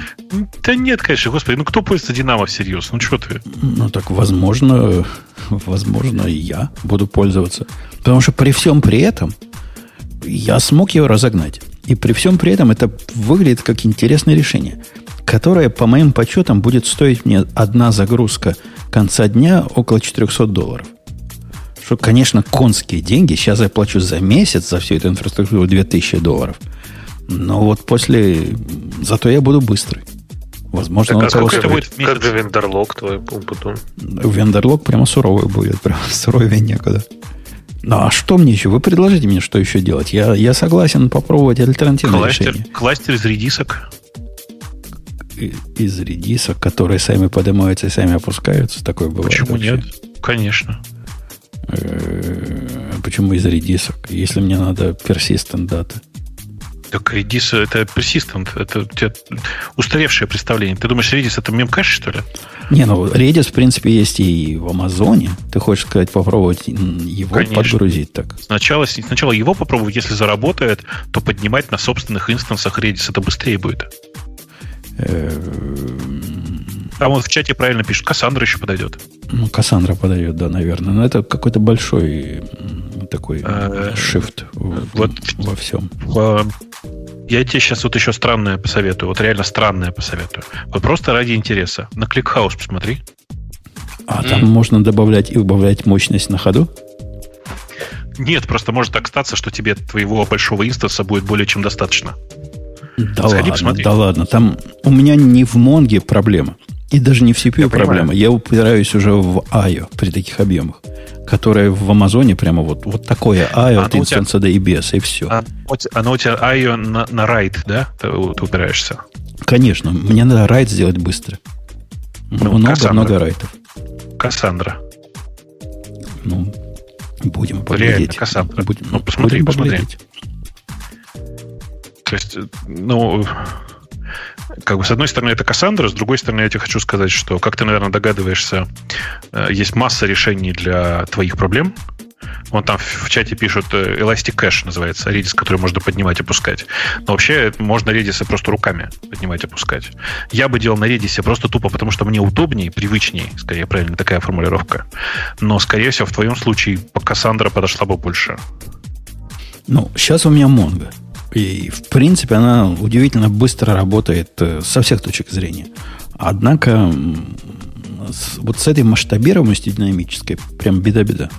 То есть я могу ее заточить, чтобы она была быстрая, но это дорого. Ну, эм, я, видишь, в, в новом чудном мире вот этого NoSQL э, очень рекомендую смотреть на э, не самое популярное, может быть, но достаточно стабильное решение. Э, ну, просто потому что почему бы нет. То есть э, я обнаружил некоторое количество очень больших инсталляций CouchDB, которые работают, например. То есть я был уверен, что на этом на продакшене вообще ничего сделать нельзя. Оказалось, нет, вполне есть очень большие кластеры, которые хорошо работают. Я посмотрел на большой кластер на Кассандре. Э, я, Кстати, пос- я а посмотрел, большой- как большой- люди... Сейчас, я обнаружил, что есть люди, которые кавку используют, по сути, для, для всего того же. А, Вот о больших, о больших опыт. кластерах. Когда я читал, и следующую тему выберу, анализ инцидента на гитхабе, я гордость кстати, почувствовал. Они тут рассказывают, что у нас есть такие MySQL, в которых, не поверите, 5 терабайт данных хранится. О, божечки. О, божечки. Тебе тоже показалось это не поводом для хвастовства, правильно? Ну, целых, конечно. господи. Целых 5, Пять терабайт. терабайт. То у нас начинается с 5 терабайт. И потом растет вверх. А кто читал эту статью? Инц- Инцидент такой какой-то нехороший инцидент, который говорит, что в кап-теореме буква П прямо важная буква. А, Слушай, ты бы лучше сам рассказал, потому что я, если честно, не читал, то есть я про- проглядывал их... э, А я знаю, кто читал. публикацию. Лех, Леха читал, он все статьи читает. А это сверху было. Не, это не прочитал. Но мне вот интересно, вот эта статья же появилась совпадение, но после анонса вообще за закрытия сделки с Microsoft, и когда Нед Фридман стал наконец-то полноценным SEO. Потому что до этого-то они выложили там такую маленькую отписочку, типа, ну да, что-то у нас случилось, поломалось, но мы все починили. Они, они всегда выкладывают потом разбор полета. Ну, что ты. Ну, Всегда, было. всегда так. Нет, так было. слишком близко, да, было к инциденту, поэтому они выложили просто такое, что мы потом проведем разбор полетов и расскажем вам подробнее. А я думал, ты на Над такой пришел и сказал, давайте теперь делать хорошо, не будем мы ваши отписки делать, а всем расскажем, как правильно, как GitLab делают. Э, Ксюша, ты читала, что с GitLab, с GitHub случилось? Не, тоже не читала. Я же говорю, Роковые сам. 43 секунды, которые вызвали судочную деградацию. Я ее по диагонали читал. Краткое содержание... Так вот, почему ты всех спрашивал. Все ну, понятно. я до конца, но по диагонали. Краткое содержание такое. У них э, произошел партишинг, когда Э, причем такой в глобальном масштабе. От, когда одна часть системы не видит другую часть системы, в результате система оркестрации, которая у них есть, которая оркестрирует э, мастера и, и слейвы на MySQL, поняла, что нужно делать мастер теперь в другой вообще регионе, в географическом, начала туда пендюрить. В результате произошло именно то, что при партишнинге происходит, то есть такая двуголовая ситуация. Э, некоторые записи были только там, некоторые здесь. Оно не очень знало, кто из них главный. И в результате возникла угроза, ну не угроза, а там реальная ситуация, когда целостность данных нарушилась. Ну, вы понимаете, как П наступило, так полное буквально П. И, и вот этот оркестратор их подвел. В конце, в разборе полетов, они сказали, что они его перенастроили так, чтобы он не перебрасывал в другой регион. Поскольку такие latency, которые между регионами бывают, их система не готова понять. Их рафт, собственно, не понимает при таких latency больших. Хотя какие там latency между US West и US East. Ну, видимо, не понимает. 60 миллисекунд, говорят, latency у них. Что это, это все еще нормально. И посыпалось все в результате. Посыпалось, причем так вот конкретно посыпалось. Они тут э, отчет дают просто как из э, вот этой комнаты войны, ну, где сидят там, мы подняли код угрозы с э, зеленого на желтый, потом на красный. Так гордо говорят, мы вызвали там, в определенный момент вызвали, значит, главного по авариям. И через две минуты координатор присоединился к команде и принял решение изменить статус на красный. Прямо чувствуешь, как такая дрожь бежит. Зазвучала тревожная музыка. Во имя я выбрал, что выбрал, чтобы бросить Quaid, да? А у меня технический вопрос. Я что-то не очень понял, как, ну, произошел там брейнсплит типичный, да? То есть, и почему, и, и что? И у них оркестратор тут же выбрал второго мастера? То есть, он же, ну, должно же быть нечетное количество узлов, и он не должен выбирать мастера там, где минорити узлов осталось. Это какая-то странная а система он, кластеризации он, тогда. Он, да, она действительно странная. Он выбрал мастера в другом регионе, который по голосам в этом регионе, если я правильно понимаю, э, побеждал. То так, есть... а толку, если, если, если нет целостности сети, то есть если не все участники проголосовали, то консенсуса быть не может, ну, правильно? Это, не так партишенинг же, ну, блин, ну, в этом же и суть. Да, как, как раз конечно, они потеряли, да, как раз потеряли. Так тогда должен остаться только один мастер, и там, где останется мажорити, правильно? А второй просто будет без мастера, он не будет принимать никакие райты, а будет отдавать там редонли, и тогда бы у них даунтайм был только 43 секунды, пока бы не восстановили сетку. А если у них балансер начинает тут же вытаскивать второго мастера при минорном количестве узлов под сети, то он какой-то дерзкий оркестратор у них. Он какой-то действительно дерзкий, но я так понимаю, это даже не самая главная проблема была. А самая главная проблема, что они оказались не готовы к кросс-региональным вот такой репликации аппликации. То есть у них не так задумано, что оно работает. У них не предполагается, что ты из одного региона в другой будешь э, все райты дуплицировать. Как-то по-другому. И вот этого режима они не выдержали. И от этого начали накапливаться очереди, которые мне, кстати, не показались слишком большими. Они там где-то говорят, мы тут поднялись, но казалось, что целых 200 тысяч метазаписей, значит, не успели. Ай-яй-яй. 200 тысяч метазаписей. Ну, что это за объемы? Да руками скопировать можно было. Суть в том, что они приняли сознательное решение, этим они, похоже, гордятся, остановить часть функциональности для того, чтобы не пострадала консистентность. То есть это такой особый взгляд на кап-теорему. Либо, либо работаешь, либо консистентен. Они не работали, но были при этом консистентны. Но зато консистентность Почему осталась, часть видишь? работала? То есть это, да, это новая буква в кап-теореме. То есть отключить часть. Да, часть КПП. функциональности... Последний это партишенинг. КПП. Партишенинг и часть, часть системы отключим. Э, мне больше всего понравилось то, что они не смогли... Они сообщения в блоге могли опубликовать только все поломав в очередной раз, потому что э, они все публикуют через GitHub Pages. Ну да, это как бы урок, который они вынесут, чтобы отчет о проблемах был где-то в независимом, хотя бы бэкопировался независимым источником. Это, я думаю, они научатся. Однако процесс подъема, который они описывают, он прямо тоже не вызывает особого оптимизма. У них прямо падало решительно все.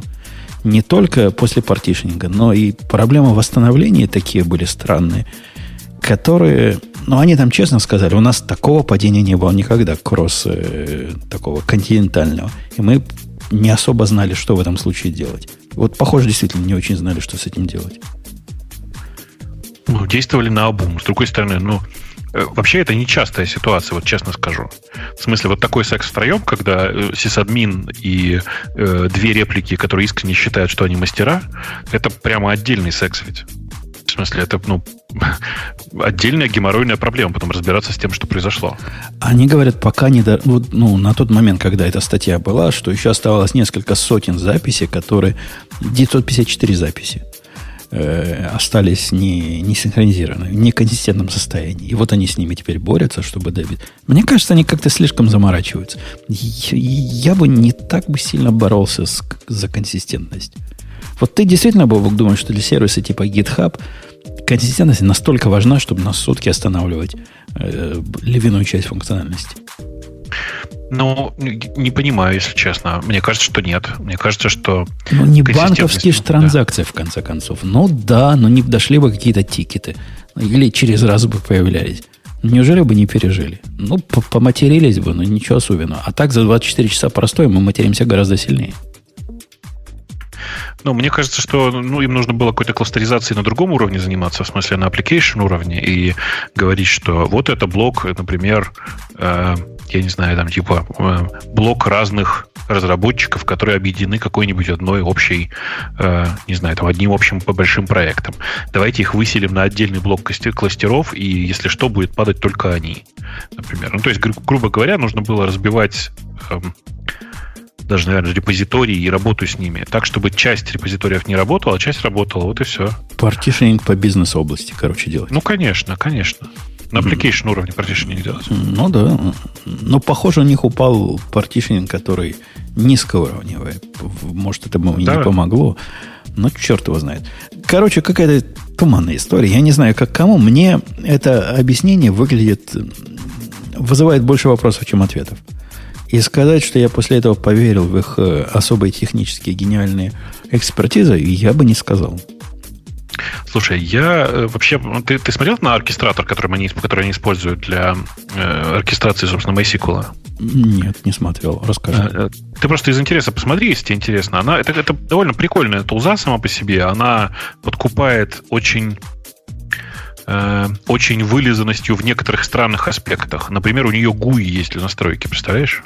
Ну, в смысле, даже не так. Веб, веб, веб-интерфейс красивый, показывающий, как, про, как работает кластер, э, там, где что, где бинлог, где, короче, ну, вот прям все вот эти аспекты. Но при этом внутри э, все довольно страшненько, на мой взгляд.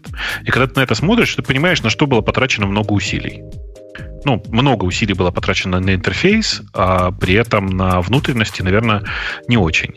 А, при этом этот оркестратор, если я правильно помню, не они его начинали писать. Это довольно старая какая-то история. Это Outbrain, по-моему, был. Короче, кто-то из а, ну, короче, это не их, не их начало было, это давняя совершенно история, которую они просто подхватили у кого-то. То есть это open source проект такой. А, он довольно странный. И вот про что загляните как-нибудь внутрь и посмотрите. То есть я бы не рискнул им пользоваться, например, э, если бы сам его не разрабатывал. Поэтому меня не удивляет. А не является ли вот это все, о чем мы тут читаем, вот такое, такой неготовность к партишнингу, которую они предъявили просто вот на ровном месте, э, следствием попытки скрестить уже с ежом? То есть э, реляционная база данных MySQL используется как, как new SQL решение. А где тут New SQL? Я просто пытаюсь понять. Ну, они пытаются из MySQL сделать горизонтально масштабируемое решение, правильно? То есть то, как раз про что New SQL. Мы оставим SQL везде, а на самом деле это будет интернет scale. Круче вашей монки.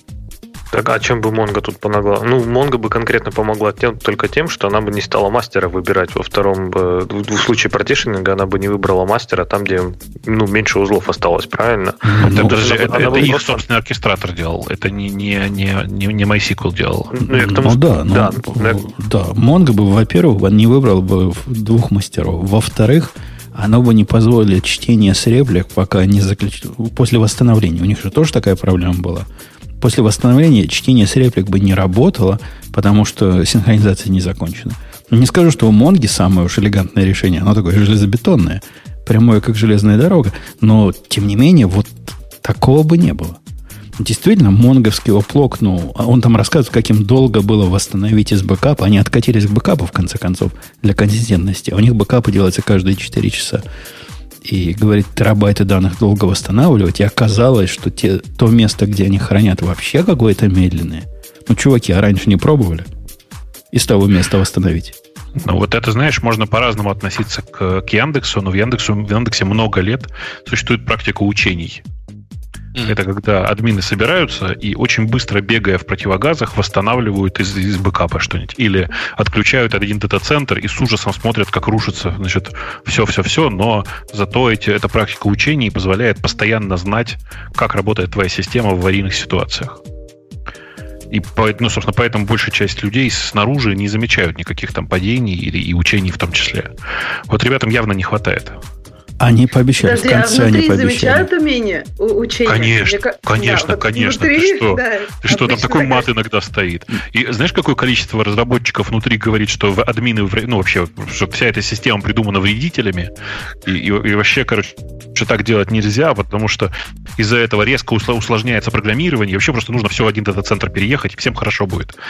Но, по счастью, так пока не произошло. Ну, один сервер тогда на, на мейнфрейм от IBM. Да-да, на два, помнишь, даже два, ну, Яндекс Нет, уже работает на двух IIS ах, как известно, как ну, они нам да. тут слушатель заявил. А они в конце говорят, Бобук, чтобы поддержать эти усилия, мы тоже начнем системную практику проверки сценария сбоев, прежде чем они возникнут в реальности. То есть вслед за Яндексом будут устраивать учения. Хаос инжиниринг называется это. Да, это называется chaos engineering, это правда. Э, ну, короче, э, что я могу сказать? Конечно, описанная история довольно грустная. Грустная, потому что я... Вот, знаешь, это, это, это такое выражение, которое только у американцев существует. За пределами я его нигде не слышал. Это то, что называется TMI. В смысле, я получил слишком too much information. В смысле, я получил слишком много знаний о том, как устроен GitHub, для того, чтобы теперь им спокойно пользоваться. Вот у меня, у меня такая проблема. Ты знаешь, я пытаюсь какой-то инь и янь придумать и как-то тебе возразить, но не могу. У меня такое же впечатление. Не, не, воз, не возросла моя уверенность в том, что мои проекты, которые я перенес на GitHub, там э, в безопасности и в целости сохранятся. Не то, что меня это сильно волнует, в конце концов, гид. Ну, пропадут тикеты, ну, фиг с ними. Ч- чем мы рискуем? Мне видится, они себя переоценивают как центр вселенной. Их вот эта позиция, э, все крутится вокруг нас, по-моему, их подвела и в этот раз. А у меня вопрос такой. Вот мне кажется, эти репорты, они всегда э, заставляют людей немножко больше сомневаться, чем до чтения этого репорта. Когда ты узнаешь, как все было, ну вот я не знаю, бывали ли в вашей практике какие-то ситуации, вот если об этом написать, ну, я не знаю, сам себе уже говоришь, да ты дебил. Почему так все было я, сделано? Я пару выпусков назад рассказывал, как случайно удалил во время бэкапа Э, ну, чтобы быстрее удалялось. Ну, что, ты стал себе после этого меньше доверять? То есть ты же сам все знаешь, ты знаешь, что ты все равно молодец. Но кто-то другой, прочитав бы твой ответ, подумал, ну, что ты не особо я, молодец. Я просто сейчас сидел, вспоминал, пока ты спрашивала. Да, я знаю пример отчетов о падении, после которых я стал больше доверять компании. Это оба больших отчета о падении Cloudflare ну, оба читал с удовольствием, и оба думал, о, нифига себе, как бывает. О, ничего себе, как, оно, как они выкрутились-то. И, в общем, довольно оптимистично. Мы, кстати, его и их обсуждали. И оба были довольно, все были, по-моему, довольно позитивные. Ну, то есть они молодцы. То есть после каждого момента ты думал, вот я бы не догадался до этого. Ну, не то, чтобы я не догадался. Я, конечно, в любой ситуации думаю, ну, конечно, я бы так же сделал. Э, но то, что я и думаю, я лучше. бы так же сделал, Конечно. Но... То, что я думаю, что я бы так же сделал, mm-hmm. это как раз показатель того, что я их очень высоко оцениваю. Ну, а вспомните историю, например, там, извините, с тем же падением Яндекса, когда перепутали таблицы маршрутизации.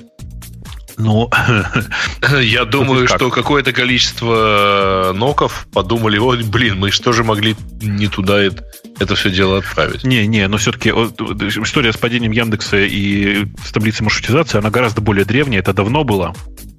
И, и она и гораздо более редкая, но тем не менее, там 20 и ноков важ... в данном и случае тут, важнее. Сейчас. Тут есть важный момент. Дело в том, что количество людей, которые поняли, в чем была проблема и реально могли там оценить э, всю курсоту, всю, всю оперативность решения. И также ошибиться. Но их, их на самом деле очень мало просто. Ну да. Но я же говорю, поэтому 20 ноков тут важнее, чем 2000 гигов. Отвечая на вопрос Максима, да. когда начнут GitLab хвалить, не дождетесь. Отчет GitLab о том, как э, случайно чувак не на том сервере бэкап восстанавливал, привносит еще меньше уверенности в качестве их сервиса. Так что не, да не уж. хвалить не начнем.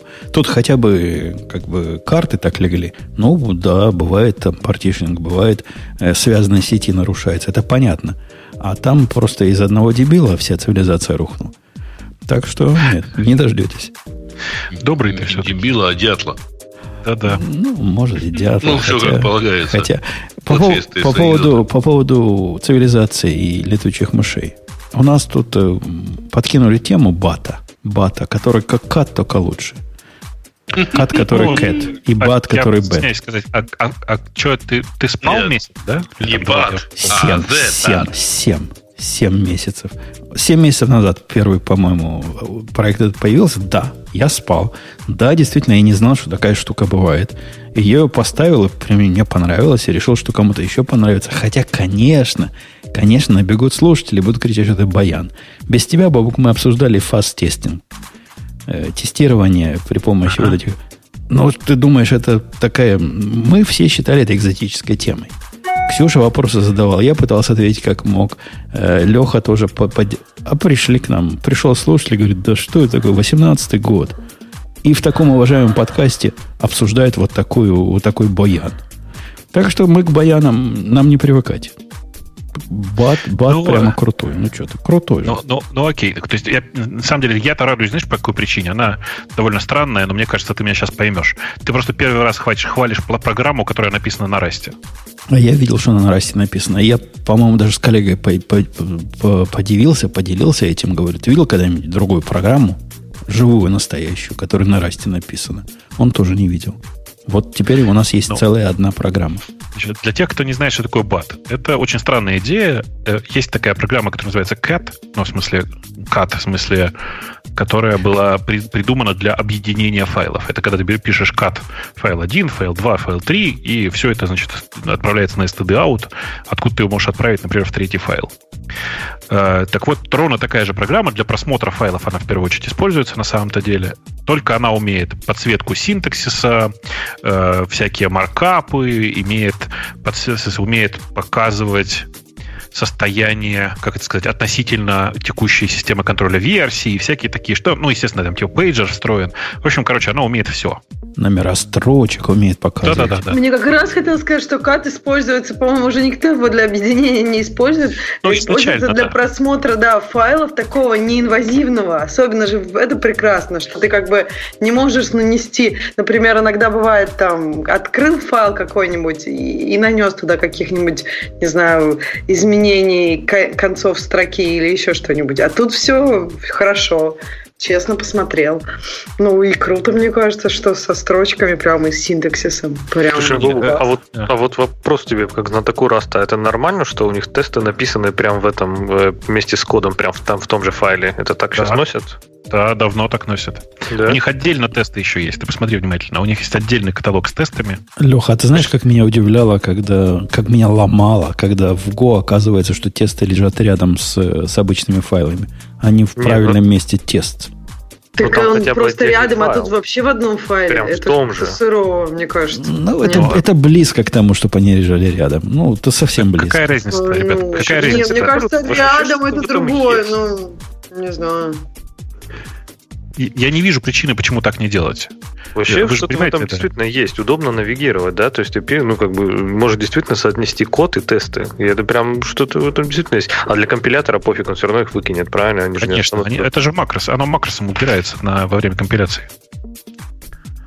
В этом не знаю, мне кажется, наоборот, вот э, нужно ли вот это вот соотнесение кода и тестов. Я согласна, что тесты помогают понять, как это работает, но если ну, то есть, э, зато теряется фишка, что тесты тебя проверяют. Потому что если ты все время на них смотришь, то ну, не будет такой ситуации, что они помогут тебе найти что-то другое. А, что тут, ты не тут, тут же вопрос философский. Ну, да, ну собственно, читаешь, читать угу. код надо как бы как книгу, правильно? А угу. тесты помогают тебе читать его как книгу или мешают? Это Прям... как сноски такие, знаешь? Да, да, да. я, я бы сноски эти в отдельном файле ставил. С тем, что в Go этот файл отдельно лежит рядом, я уже смирился. Мне кажется, это нормальным. Но в один файл это, по-моему, как Не, рядом мне тоже кажется, я вообще не вижу никакой проблемы рядом, по-моему, это даже Если удобно, ты до этого в 10 лет в Java программировала, то ты явно увидишь в этом проблему. Почему? Потому что а там что лежит... проблема? Чем он тебе мешает, что он рядом? Непривычно, некрасивенько. Причем ну, как-то вот тут я хочу файлы свои видеть проекта, а не проект-тест, проект-тест, модуль-тест, модуль. Ну, что это такое? А, как-то неэстетично эстетика а мне как раз страдает. наоборот не нравится, когда вот эта отдельная папочка теста, ты потом ее ищешь как-то. Ну, не, мне кажется, вот рядом это, это хорошо. А вот в одном файле, мне кажется, что тут, да, вопрос философский, как ты воспринимаешь тесты. И не знаю, мне кажется, что просто можно будет... Это, это скорее всего, заставит концентрироваться на каких-то более мелких деталей и немножко te, тебя как бы форсят в мелочи, а не в big picture. Ну, это да, это философски. Тут инструкции приведены ко всем системам, кроме Red Hat систем, как устанавливать. Но на всех системах, кроме Fedora и Red Hat, устанавливается прямо сразу. Более-менее на Маке прямо брю. Никакого каска подключать маска не надо, все сразу ставится. Действительно, я попроверял, ставится бат, прям появляется брю, install bat и вперед. Будет работать.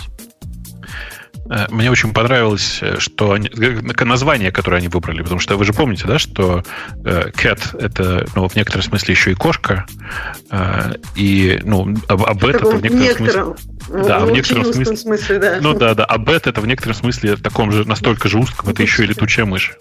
Да. Да, и они, конечно, очень тонко это обыгрывают. У них, посмотрите, логотип очень классный такой, не знаю, видели вы его или нет. У него логотип состоит из двух как это, из двух знак, из знака больше и меньше, которые иногда используют вместо скобочек, но они поставлены таким образом, и в середине между ними такая штучка, как будто бы это Бэтмен. Бэтмен, да, напоминает. Да. А странно, мне кажется, они не дообыграли, они бы никаких отсылок Слушайте, Кэролу ну не там сделали. хорошо написано же Cat Clone with Wings. Да-да-да-да-да. Странно, никаких отсылок к Кэролу этому. К Люси Кэролу нет, это же так же было классно. Да, было бы, было бы прикольно, да. В общем, Но... полезная утилитка. Если у вас и нет, поставьте.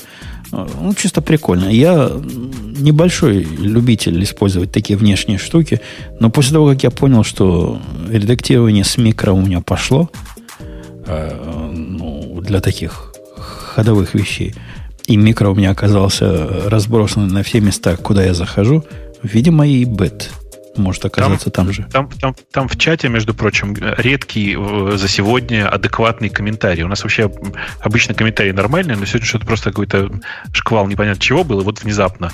Тесты в коде вообще-то имеют доступ к непубличным членам модуля, а тесты в отдельной территории — это тесты публичных интерфейсов. Вот такая О, вот логика. Ох, это сейчас, по-моему, очень такая... Это прямо... Это на, тема, на, да. на, наброс да, на вентилятор. Наброс на вентилятор, да. Конечно, это наброс вопрос. А я, я, кстати, в лагере тех, не знаю, Леха, это как? Ты за то, чтобы тестировать публичный интерфейс? Ты из этого лагеря? Конечно. А я, а я из того лагеря, который сделал методы в Java, э, ну, protected, типа, ну, модуль protect, как они называются, без спецификатора, который. Package private, наверное, да? Package private, писал аннотацию к ним, там, for testing, visible for testing, там была какая-то специальная аннотация. Потому что я не верю в, э, в black box тестирование. Я считаю это полнейшей фикцией и самозаблуждением. Но здесь одна проблема в том, что ты навязываешь тогда уже какую-то реализацию, и твой рефакторинг становится сложнее. То есть это иногда так, ну, можно делать, окей. Но в целом тогда ты как-то инфорсишь реализацию, и каждый рефакторинг у тебя будет достаточно мучительным, потому что ты уже меняешь, ну, когда ты меняешь реализацию при black box тестировании, у тебя просто есть набор тестов, которые, ну, валидируют новую реализацию со старым поведением. А так, получается, тебе надо сначала переписать тесты на внутренности. То есть ты ну, как бы меняешь тесты вместе с кодом, у тебя получается гораздо меньше меньше уверенности в этом. То есть в каких-то случаях это допускаю, но в общем случае, если у тебя именно black тестирование, то ты просто спокойно переписываешь реализацию хоть целиком. Главное, чтобы внешний контракт был таким же. А для этого мы используем функциональное тестирование, которое исключительно работает по API. Но это вовсе не отменяет того, что гораздо проще и на мой взгляд, гораздо продуктивнее писать white box тестирование, чем исключить, забивать себя вот в этот угол box тестирования, которое порождает даже, если ты все правильно, хорошо сделал, к огромному количеству вариаций к сложным тестам. Но попробуй оттестировать всю цепочку вызова внутренних функций, которые могут там произойти э, входными данными. Надо прямо целое дело. И абсолютно не очень прозрачное дело. И это какая-то самонанесенная самому себе раны. Какой-то мазохизм. Но ну, если у тебя такая сложность внутри этой функции, что тебе нужно там миллион разных комбинаций входных данных, может быть, надо просто разбить функцию. Да, даже если 8 комбинаций. Ну, 8. Подготовить 8 комбинаций 8 данных. 8 тестов для того, чтобы... Под... А, их можно одним было табличным тестом заменить. Для внутренней этой функции, которую ты хочешь в 8 разных состояниях вызвать. Не, ну смотри, это, говорю, здесь очень сложно надо определить, ну, так, без каких-то конкретных примеров. Нет, тут, тут просто кон- если... конкретно комбинаторный взрыв получается. Понимаешь, если у тебя, допустим, одна функция из нее вызывается, которая 8 состояний, а вторая функция из нее вызывается, в которой 4 состояния. Представь, какая комбинация разных э, видов входных данных, чтобы протестировать все ветки нужна. А я могу это заменить 8 и 4. Вместо того, чтобы 8, сколько, умножить на 4, да, наверное. Слушайте, и вот только вы разогрелись, только вы вышли на настоящие гиковские темы, как пора сворачивать. Сворачивать тему наших слушателей, ты намекаешь? Конечно, конечно. Ну, Но... Ну, просто я намекаю вам просто буквально как кровь. Как самый восточный участник подкаста, Э, у которого ладно. начинается второй час ночи. А, а кстати, да. Ксюша, я хочу тебе этот обиняк кинуть. Можно? На тебя кинуть? Нет, конечно. Я, сегодняшний подкаст практически почти не состоялся. То есть он почти начался на час раньше. А все из-за ваших. А, ага, я поняла. Подожди, нет, у нас же завтра время переводит. Да-да, а телефон мне написал вчера вечером. Он говорит, чувак, готовься, время перевожу. Я ж как дурак все приготовился, встал, просыпаюсь, думаю, в два часа аж сегодня, а не в три часа подкаст. А, оказывается, нет, оказывается, завтра переводят. Просто у вас там в iOS не умеет как следует писать сообщения. Ты там так передай. Нет, да, он тебя просто готовит, он же тебе не перевел часы, все нормально сегодня. Ну, откуда мне это знать? Мне для этого надо офлайновые часы сравнить с онлайновыми часами. Это целое, целое дело. Да нет, все нормально. Вот у меня была неделя назад прикол. У нас есть часы, привезенные из России. И они как бы ни с чем не синхронизируются. Вот они электронные. Они знают, что надо переводить время. И самое смешное, что в России уже не переводят. А они все переводят. В какой-то... Это значит, они не знают, что надо переводить. Ну, да, да. Они... Нет, в смысле, они знают. Вот они были сделаны в России, когда надо было переводить. И они вот как бы по старинке переводят, понимаешь? В какой-то жесткий день. И ты так встаешь утром и думаешь, что произошло. А, нет, это было, то есть мы встаем такие, думаем, о, как классно, а потом оказалось, что они с собаки часы перевели, и, и, и на самом деле не классно, на самом деле... На час уже опоздали. Да, уже все опоздали, мы такие, ну ладно, хоть поспали. А, кстати, интересная история, неделю назад, а, вот как раз в воскресенье, а, в аэропорту Борисполя забыли перевести большие часы. По свидетельствам очевидцев, половина людей, входящих с чемоданами в здание вокзала, хватались за сердце, бросали чемоданы и, в общем, лихорадочно искали, куда деваться. А тем ну, временем там... час 12 в Москве, и мы переходим к темам наших слушателей. А. Там первая тема посвящена почему-то громко прошедшему в этом году Хэллоуину. Я вот что-то не помню такой, такого ажиотажа, тем более в, это, в нашем, так сказать. Ну нет, там, там хорошая ссылка, на самом деле, ага. на, на метап, который был в Сан-Франциско. Меня очень смешно, меня на него звали, но я не, не, не пошел. Э, Постеснялся рассказывать про свои факапы, видимо. Нет, нет, мне просто далеко ехать, понимаете? Мне сначала на метро, а потом на самолете, потом опять на метро, в смысле на автобусе, потом опять на самолете. Вот это все такой геморрой. Не хочу, спасибо. Но э, по факту там действительно было несколько классных историй, э, в том числе, ну как вам просто для затравки. Э, это прям цитирую сейчас я комментатора. Э, история о баге в амазонском мапе, когда тысячи товаров поставились по одному центу. Как вам угу. такое? Может, тогда тысячи товаров для них было каким-то существенным числом. Сейчас они, по-моему, этого и не заметят. Ты, ты знаешь, они, может быть, и не заметят, а продавцы-то заметят. Продавцам будет грустно, я согласен. Ну, э, это вообще такая неприятная история. А у меня, знаете, есть еще история про э, один э, крупный интернет-сайт, который тоже продает, продает товары, э, который случайным образом, реально случайным образом, не, не потому что не знали, а случайным образом, э, вместо уникального идентификатора товаров там, ну, что-то, короче, какой-то глич в коде произошел, в результате которого вместо уникального идентификатора товаров начали брать SKU, который, ну, как это, идентификатор, принадлежащий производителю. И вы же понимаете, что они иногда клэшатся. И... А, они, они короткие, что ли? Бывают. Ну, они, ну, они Не, как? Ну, SKU. Ну, просто ну, они могут оказаться не уникальными. Да, они могут оказаться не уникальными, и некоторые из них не уникальными стали. И чтобы вы понимали масштаб трагедии, ну там, условно говоря, автомобиль, который продавался по цене мясорубки. Э, у меня была в эту сторону Бобок, очень похожая история. Лет, наверное, 8 назад. В те годы э, биржи посылали вместе с записями э, типа уникальное число. Мы не знали, как оно создается. Ну, типа, это не sequence number, потому что они как в параллель приходят. Там сразу с нескольких видов считаешь, и нету э, сквозного номера. Однако есть у каждой записи такой ID особый. И мы его смело использовали как уникальный ID. Да и не поверишь, чем это ID оказался. Чем? CRC32. Причем это не шутка, да? Даже не, шучу, даже тогда там речь шла, не знаю, о 50 миллионах записей в день, может, 100 миллионов записей. Не помню, сколько было. Но CRC32 плохо для этого подходит, как уникальный идентификатор. Красота. И что, не было коллизий? ты, ты, ты смеешься, были коллизии. Это был очень хороший случай, когда вот видишь коллизии в реальной жизни и результат этих коллизий. Да. А, так. Кто еще что вспомнит из леденящих кровь истории из продакшена? Да, мы сейчас, наверное, ничего не вспомним, хотя я, конечно, я несколько раз тут рассказывал историю про MailDB22, она моя любимая, э, про то, как э, несколько, когда два сервера были подняты с одним и тем же IP-адресом настроенным, и это было просто чудесно. И я, я ага, вчера поднял, да. кстати, тоже случайно, поднимал еще один инстанс для Монги. Ну, не я поднимал, а этот самый ансамбль поднимал по моей команде. И я, как лошара, ввел то же самое, то же самое имя сервиса.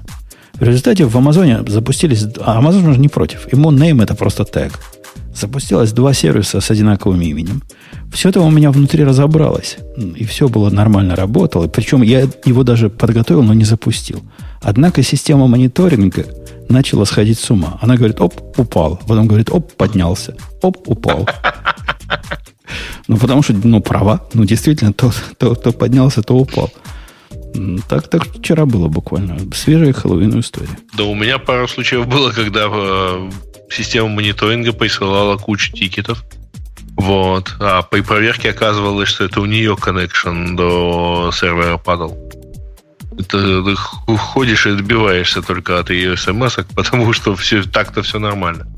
Да, кстати, с, со всякими коллизиями была, Гайш, э, не знаю, слышал ты или нет, значит, смешная история, когда мы подключали украинскую афишу. А, это был второй поставщик данных, и в этот момент стало понятно, ну, когда запустили первую этот, а, когда стали тестировать, стало понятно, что, в общем, никто не проверял на уникальность ID событий.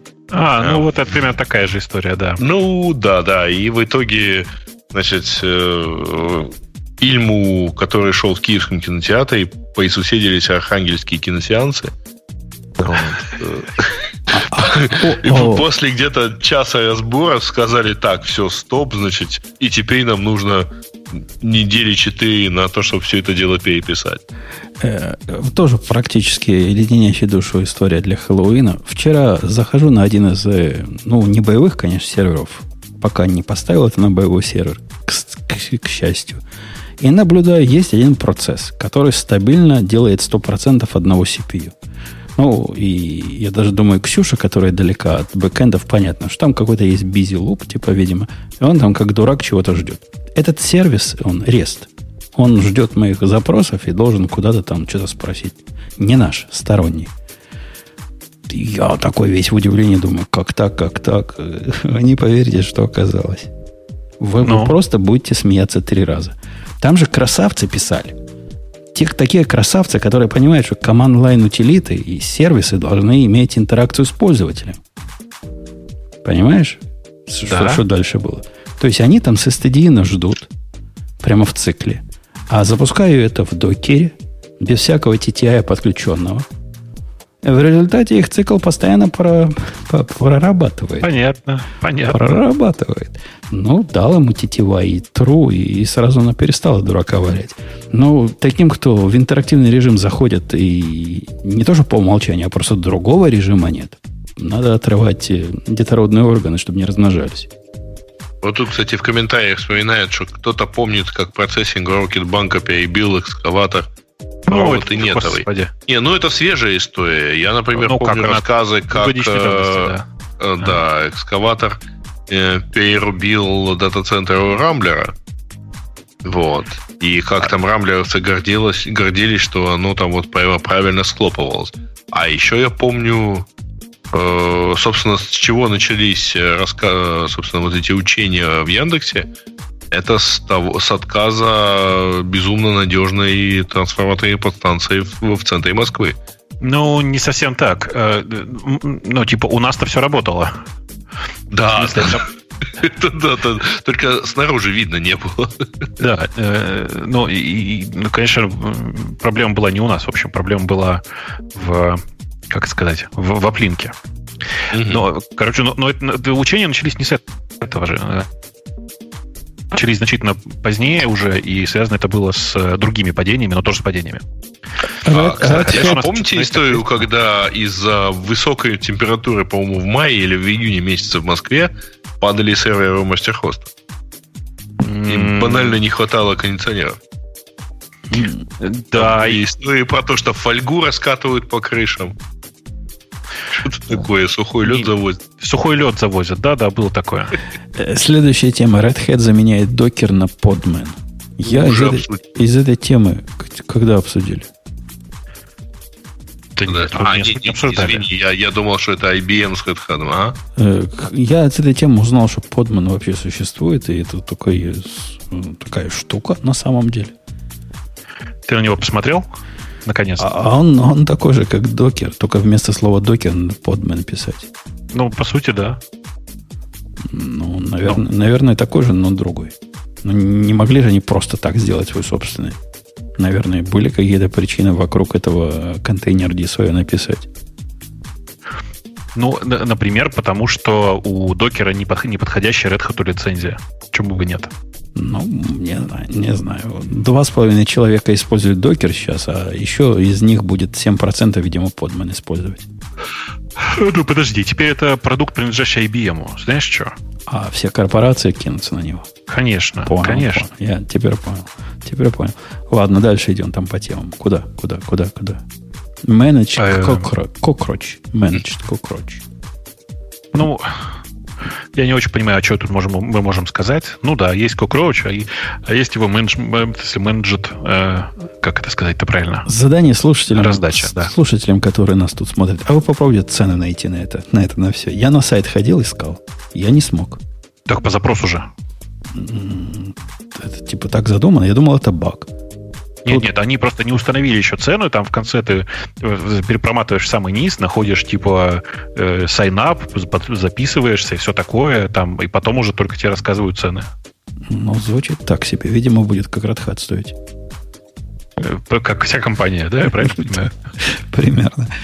На 30 дней предлагают все enterprise фичи включить. А сколько потом, непонятно. То есть первая доза бесплатна, а дальше видно будет. Э, дальше что у нас? А, Гелий гарантированно подвешивает iPhone и Apple Watch на несколько часов. А, при том, что, ну, там причем достаточно такая развесистая история, то есть, в принципе, сознательно подвергали воздействию гелия iPhone, и он действительно типа зависает. Не, ну да, вы, вы зря ржете, это серьезная проблема. Высадимся мы на планете с гелевой атмосферой. И как наш а, iPhone. Зачем ты будешь И как смешно нам всем станет.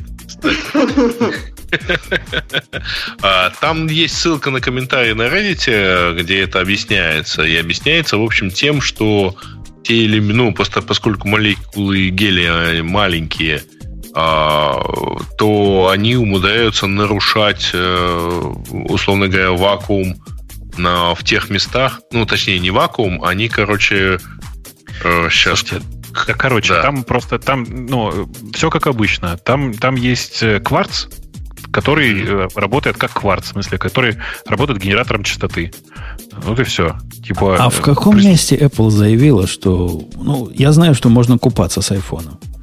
А в каком нет, месте нет. можно в гелевую атмосферу входить? С чего да, это вдруг? Все наоборот. Все наоборот. Э, там прямым Нельзя туда входить.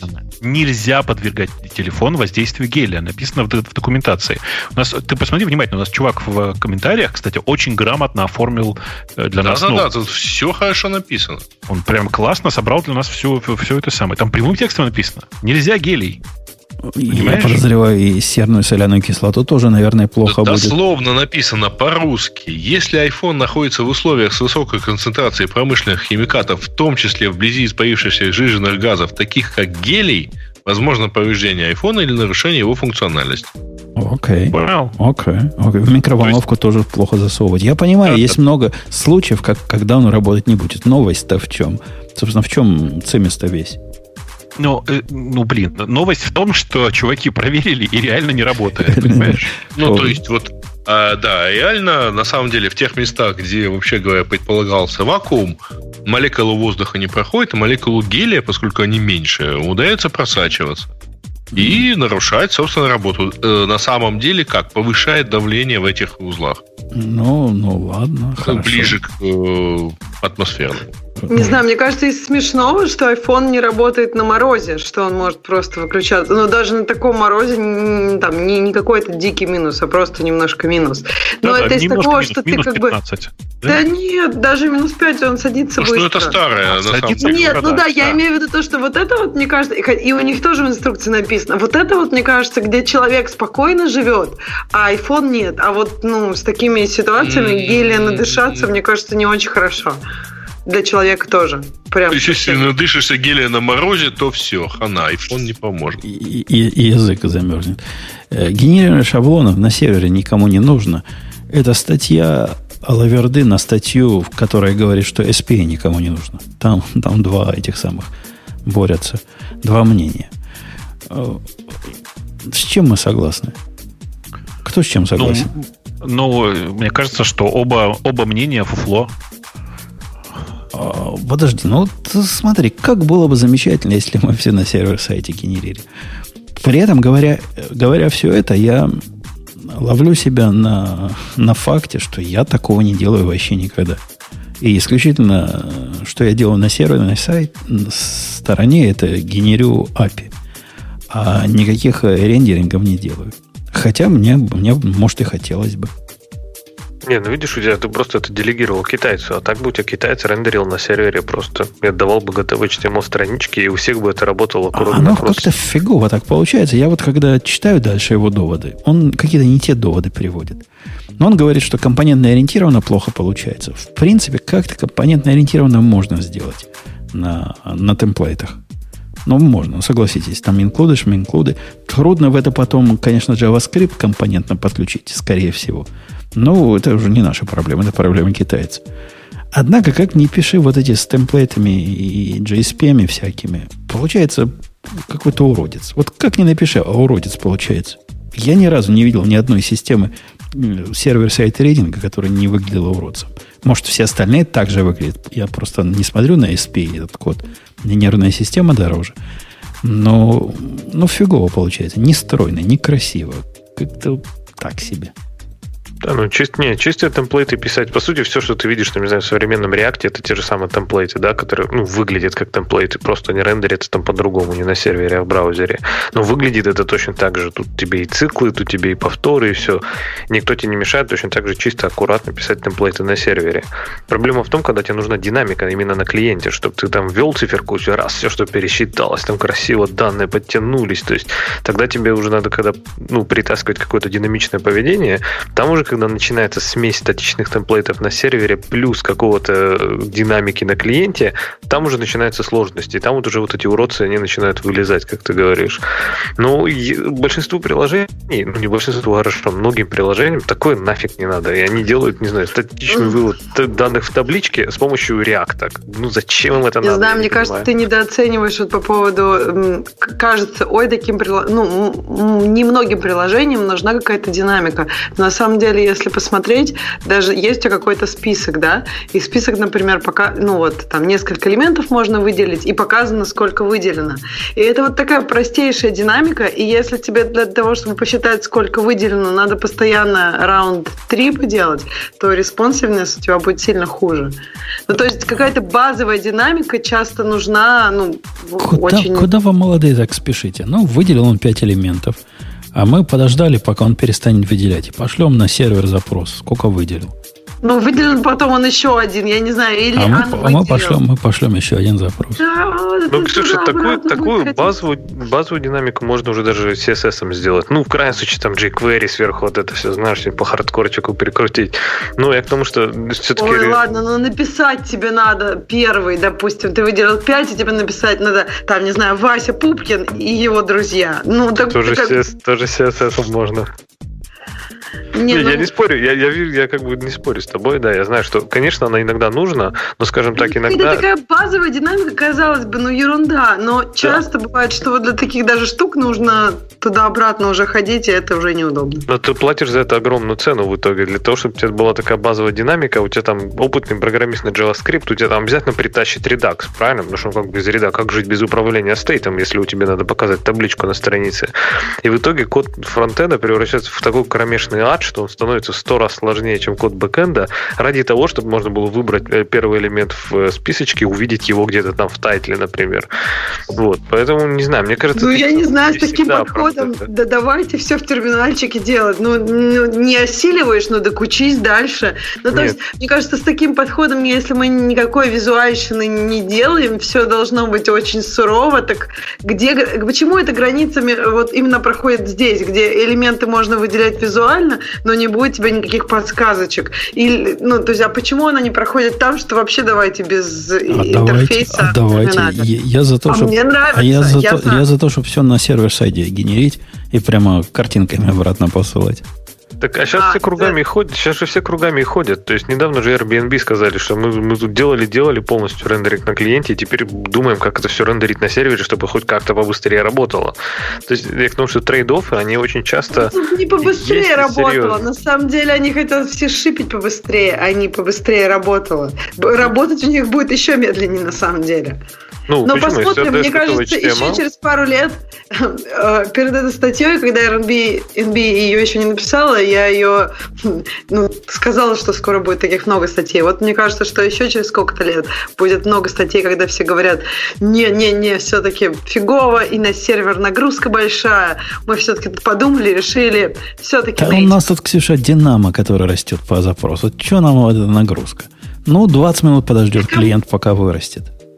Да, но зато это можно сделать, ну, понимаешь, мне кажется, разные вещи, ну, а, а если это можно вообще ну, клиента сделать, зачем тебе делать это на сервере? Зачем, как бы... А представляешь, можно будет сделать совсем тонкие клиенты, которые вообще тупые-тупые, вообще ничего не умеют. Не, ну ты как бы сейчас, мне кажется, не в тот барабан сейчас бьешь совершенно. Я-то как бы... Из Динамо сразу HTML отдавать, да? Готовы с рендеринг. Из Динамо строить HTML на S3 и их уже отдавать. Это подход Бобука, я помню. А, Ксюша, отвечая на твой вопрос, что, конечно, если тебе нужна простенькая динамика, ну, тогда, наверное, лучше срендерить все равно его на сервере, например, HTML, ну и сверху какой-нибудь маленький прикрутить вот эту галочку выбор и все. Но не строить именно логику на фронтенде, если нужна именно базовая динамика. То есть надо понимать, что если действительно это фронтенд приложение... Слушай, знаешь, как это происходит? Я тебе сейчас расскажу, как это происходит. Вот начинается с того, что тебе вообще ничего не надо. Потом ты такой подумал, блин, как это херово. Ну давай добавим немножко базовой динамики. А у тебя все представим на сервере рендерится. Ты такой, ну окей, все, продолжаем, все рендерится на сервере, ты используешь определенный стек технологий, там, язык и так далее на сервере. Предположим, что там не Node.js, а какой-то другой ты язык завязал, чтобы на сервере рендерить. Вот, а потом такой, блин, а вот уже не базовая динамика. И как бы надо что-то добавить, и тебе, когда надо что-то добавить, надо все переписать. Все сделать на клиенте. И как бы, понимаешь, это часто проблема. Если ты посмотришь на какой-то вот просто кучу всего, что сейчас происходит, но все-таки большинство вещей, которые происходят, это не совсем базовая динамика. Наверное, тут всего... Есть, конечно, вообще статика, но вот остальное все, оно таким тонким слоем распределено. Есть во всех, если мы возьмем коробки, то есть во всех коробках. Есть сайты, которые очень там наворочены, есть базовая динамика и так далее. И ты никогда не знаешь, что для твоего продукта идеальное, ну вот идеальное место, правильно? Сложно так сразу пред, рассказать, ну как бы пред, предположить. Вот Airbnb, наверное, мне кажется, у них не базовая динамика, у них много всяких мелких вещей, которых не бросаются в глаза, но они нужны пользователям. У меня, Ксюша, есть интерфейс, который я вот так создал, как э, Леша рассказывает. То есть генерируется на стороне, ну, на сервер-сайте весь HTML полностью со всеми данными, куча всяких счетчиков, такой могучая такая страница сложная. Причем не одна страница, а тут это ж не SPA какой-то, там куча страниц. С одной на другую переходишь и все прочее. Сказать, что этот опыт мне понравился, не скажу, однако работает уже лет 8, э, наверное. И прямо так хорошо. Рефреш, конечно, делается мета-рефрешем, и вся страница целиком перерисовывается. Ну, собственно, кого волнует? И все, все радуются, всем хорошо. Все красиво. Ну, нет, я, я согласна. Наверное, то, когда мы обсуждали твоих пользователей, то, как ты про них говоришь, что они там измучены, я не знаю, там таким интерпрайзом, что у них просто глаза вытекают, и что когда ты там делаешь зелененький вырви глаз, всем вообще пофиг. Ну, раньше-то вообще хуже было. то есть тут просто зелененький вырви глаз. Я согласна, что для такого потребления контента, да вообще без разницы. Хоть я не знаю, генери там, где, где хочешь. Так э, большинство такого, вот в чем дело. Да. То есть большинство, большинство UI, они такие и есть. То есть что-нибудь нарисовал табличку, по кнопочке зарефрешил, и все. И... То есть реально вот для вас большинство UI, которые вы пользуетесь каждый день, вот оно вот такое? Ну, ты, ты Slack видела какой-нибудь, прости господи, или там хипчат какой-нибудь там, видела? Там много у них да я тебя умоляю, там много, там вот как раз, как раз роскошество для роскошества. В терминальчике а, можно было да, показывать. хуже. Нет, я согласна. Мне кажется, Slack и вот хипчат, они прям перегибают, но мне кажется, что то, что мы, то, чем люди пользуются, ну, все-таки оно не всегда такое убогое. То есть, мне кажется, часть дня мы все равно и приятно, когда ты на какой-нибудь даже банкинг заходишь, и когда там ну, что-то цивильное, что у тебя... Не знаю, мне просто, когда все у них там страшно, и такой рефреш, мне все время кажется, что сейчас я не туда нажму, у меня все зарефрешится, и мне даже карту в такие места страшно вводить, вот если честно. Тебе не страшно? Я заходил недавно в какой-то банк, по-моему, Capital One, на, на их сайт. Они говорят, чувак, говорят, ты тут у нас такой проверенный пользователь, мы тебя перевели на новый сайт. Ну, я ж такой, ну да, хорошо, новый, где нажать? Оказывается, вот это, что я смотрю, которое выглядит как назад 80 это и есть новый сайт. Вот это и был новый сайт. И говорят, поделитесь мнением обязательно. Но здесь, Ксюша, все-таки нечестно смешивать э, UI и experience, да, и технологии. То есть можно сделать на сервер-сайт темплейтах тоже можно сделать хорошо. И э, вводить карты, ну, я не знаю, ну да, SPA приложение, но оно же тебе не гарантирует качество автоматически, правильно? Там оно, наоборот, добавляет столько сложностей поверх этого. То есть если тебе, например, ты нажала кнопочку Submit, и у тебя что-нибудь упало, то окей. А если вот ты нажала кнопочку Submit в браузере, у тебя она зависла, вот что делать? Рефрешить страницу? Хз, куда он идет? Работает у него роутинг там или нет приложения? Может быть, нет еще раз нажать submit, может он 10 раз засабмитит, там, может уже все засабмитилось, может JavaScript отвалился у тебя на странице. То есть вот этот чудовищный уровень сложности, он далеко не всегда помогает. Я с тобой согласна по поводу уровня сложности и как бы что не помогает, но просто есть же такая теория разбитых окон, когда ты заходишь на сайт и там ну все просто вот как-то, ну вот у меня есть ощущение, что когда вот этот рефреш проходит очень долго, и ты видишь, что они все перехерачивают, что это просто как-то на ладан дышит. Ты думаешь, вот, вот не дышать, иначе сейчас вдохну, и все у них сломается. И может быть даже на самом деле у них там все так железобетонно и просто сделано, что оно не сломается. Ну, конечно, вот с рефрешем мне кажется, даже вот ты сказал, это и к рефрешу тоже относится. Когда у тебя рефреш, ты нам нажал на одну кнопку, оно пошло рефрешиться, и ты не понимаешь, что происходит, еще раз нажал, а что будет-то? Ну, то есть, больше вопрос, когда на клиенте происходит, мне кажется, оно все-таки как-то постабильнее по ощущениям. По крайней мере, вот как-то на кнопки можно без страха нажимать. Я обещал коротко, коротко расскажу, Бобук уже уходит. Я помню. Помню, что он уже уходит. Я, я давно уже сплю даже. Он уже спит. Так вот, так вот, какую ошибку Акела совершил? Причем не я, другая Акела в нашей ферме совершил ошибку, хотя я кричал криком «Не пиши этого! Не делай этого!» И как я оказался прав. Это я сразу уже к концу подхожу, к выводу. Искали мы людей. Человека искали. Искали человека для инфраструктурного программирования. Ну, то есть должен быть какой-нибудь чувак, который будет э, сидеть, значит, подо мной и будет, э, я ему скажу, отсюда до сюда копать, вот, заниматься вот этим. То есть не продуктовое программирование, а инфраструктурное.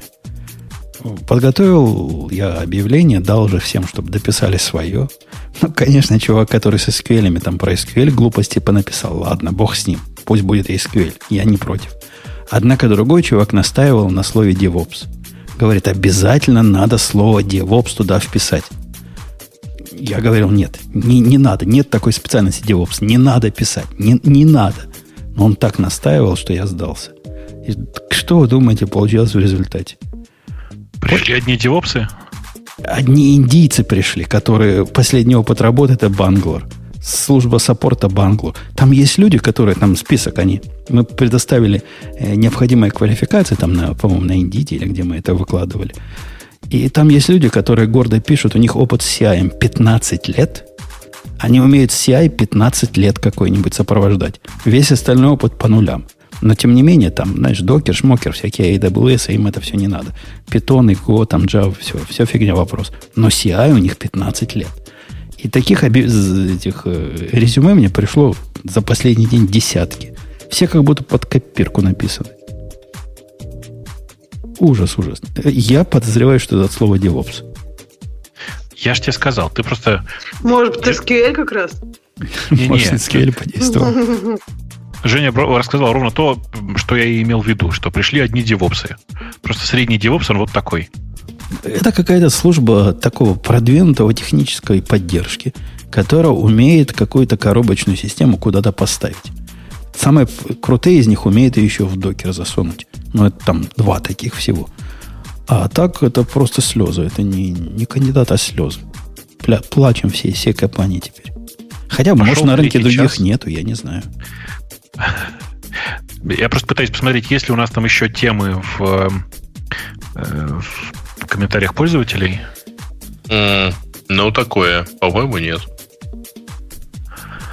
Э, по-моему, ничего интересного я не вижу пока. Угу. Ну, вот я пролистал, простите, ничего как-то интересного не, не зацепило. Да. Тоже не видишь? Ничего не вижу. Ксюшу да. спрашивать, что такое BTRFS, в смысле, Facebook, а значит, по-моему, бессмысленно. Не, ну это издевательство какое-то. Какой смысл-то? Да. Мне нравится еще, что там обсуждают, насколько я в бэкэндах. Если я работала в Parallels, то обязательно бэкэнды писала. Конечно. Конечно. Конечно. Ну, где ж там? Особенно в iOS бэкэнда. Да не, ну там же есть Плеск и так далее, но просто это как раз был бренд, который подценился к Parallels, которая занималась клиентскими, десктопными приложениями. Плеск, Плеск это компания, которую Parallels в какой-то момент купил. Ну, они слились в экстазе. Ладно, ладно, хорошо. Да, да, да. Как-то вы, я не понимаю, почему вы так много обсуждаете чей-то экстаз. Потому что это всегда приятно. Ну, кстати, что, если что, Ксюша, то в чате говорят, что во фронтенде мы тоже не особо понимаем, поэтому... Да, господи, что, кто вы такие вообще? Ну, Я вас не знаю. Ну, не понимаем. Мы, мы даже темплейты верстаем на сервере. От того, что ничего вот. не понимаем. И рефрешим страницу целиком. Ну что, Я не понимаю, чем фронтендер отличается от верстальщика. Э, ну, бывает еще мобильный просто. Ага. Прикинь. Ну, подумаешь, у них формат. Формат бумаги другой. Ну что, на этой поучительной ноте будем завершать. И Бобук отпускать. Digital Ocean. И мы с вами до следующей недели. Пока. И прощаться. Пока-пока. Это шоу создано при поддержке Digital Ocean. Digital Ocean – провайдер доступного облачного хостинга. Всего за 55 секунд и 5 долларов в месяц вы можете создать свой облачный сервер в одном из дата-центров, расположенных в Нью-Йорке, Сан-Франциско, Амстердаме и Сингапуре, и управлять им с помощью простой, интуитивно понятной панели управления или воспользоваться мощным API. Начните прямо сейчас. Введите промокод радиодефис при регистрации и получите 10 долларов бонуса на аккаунт.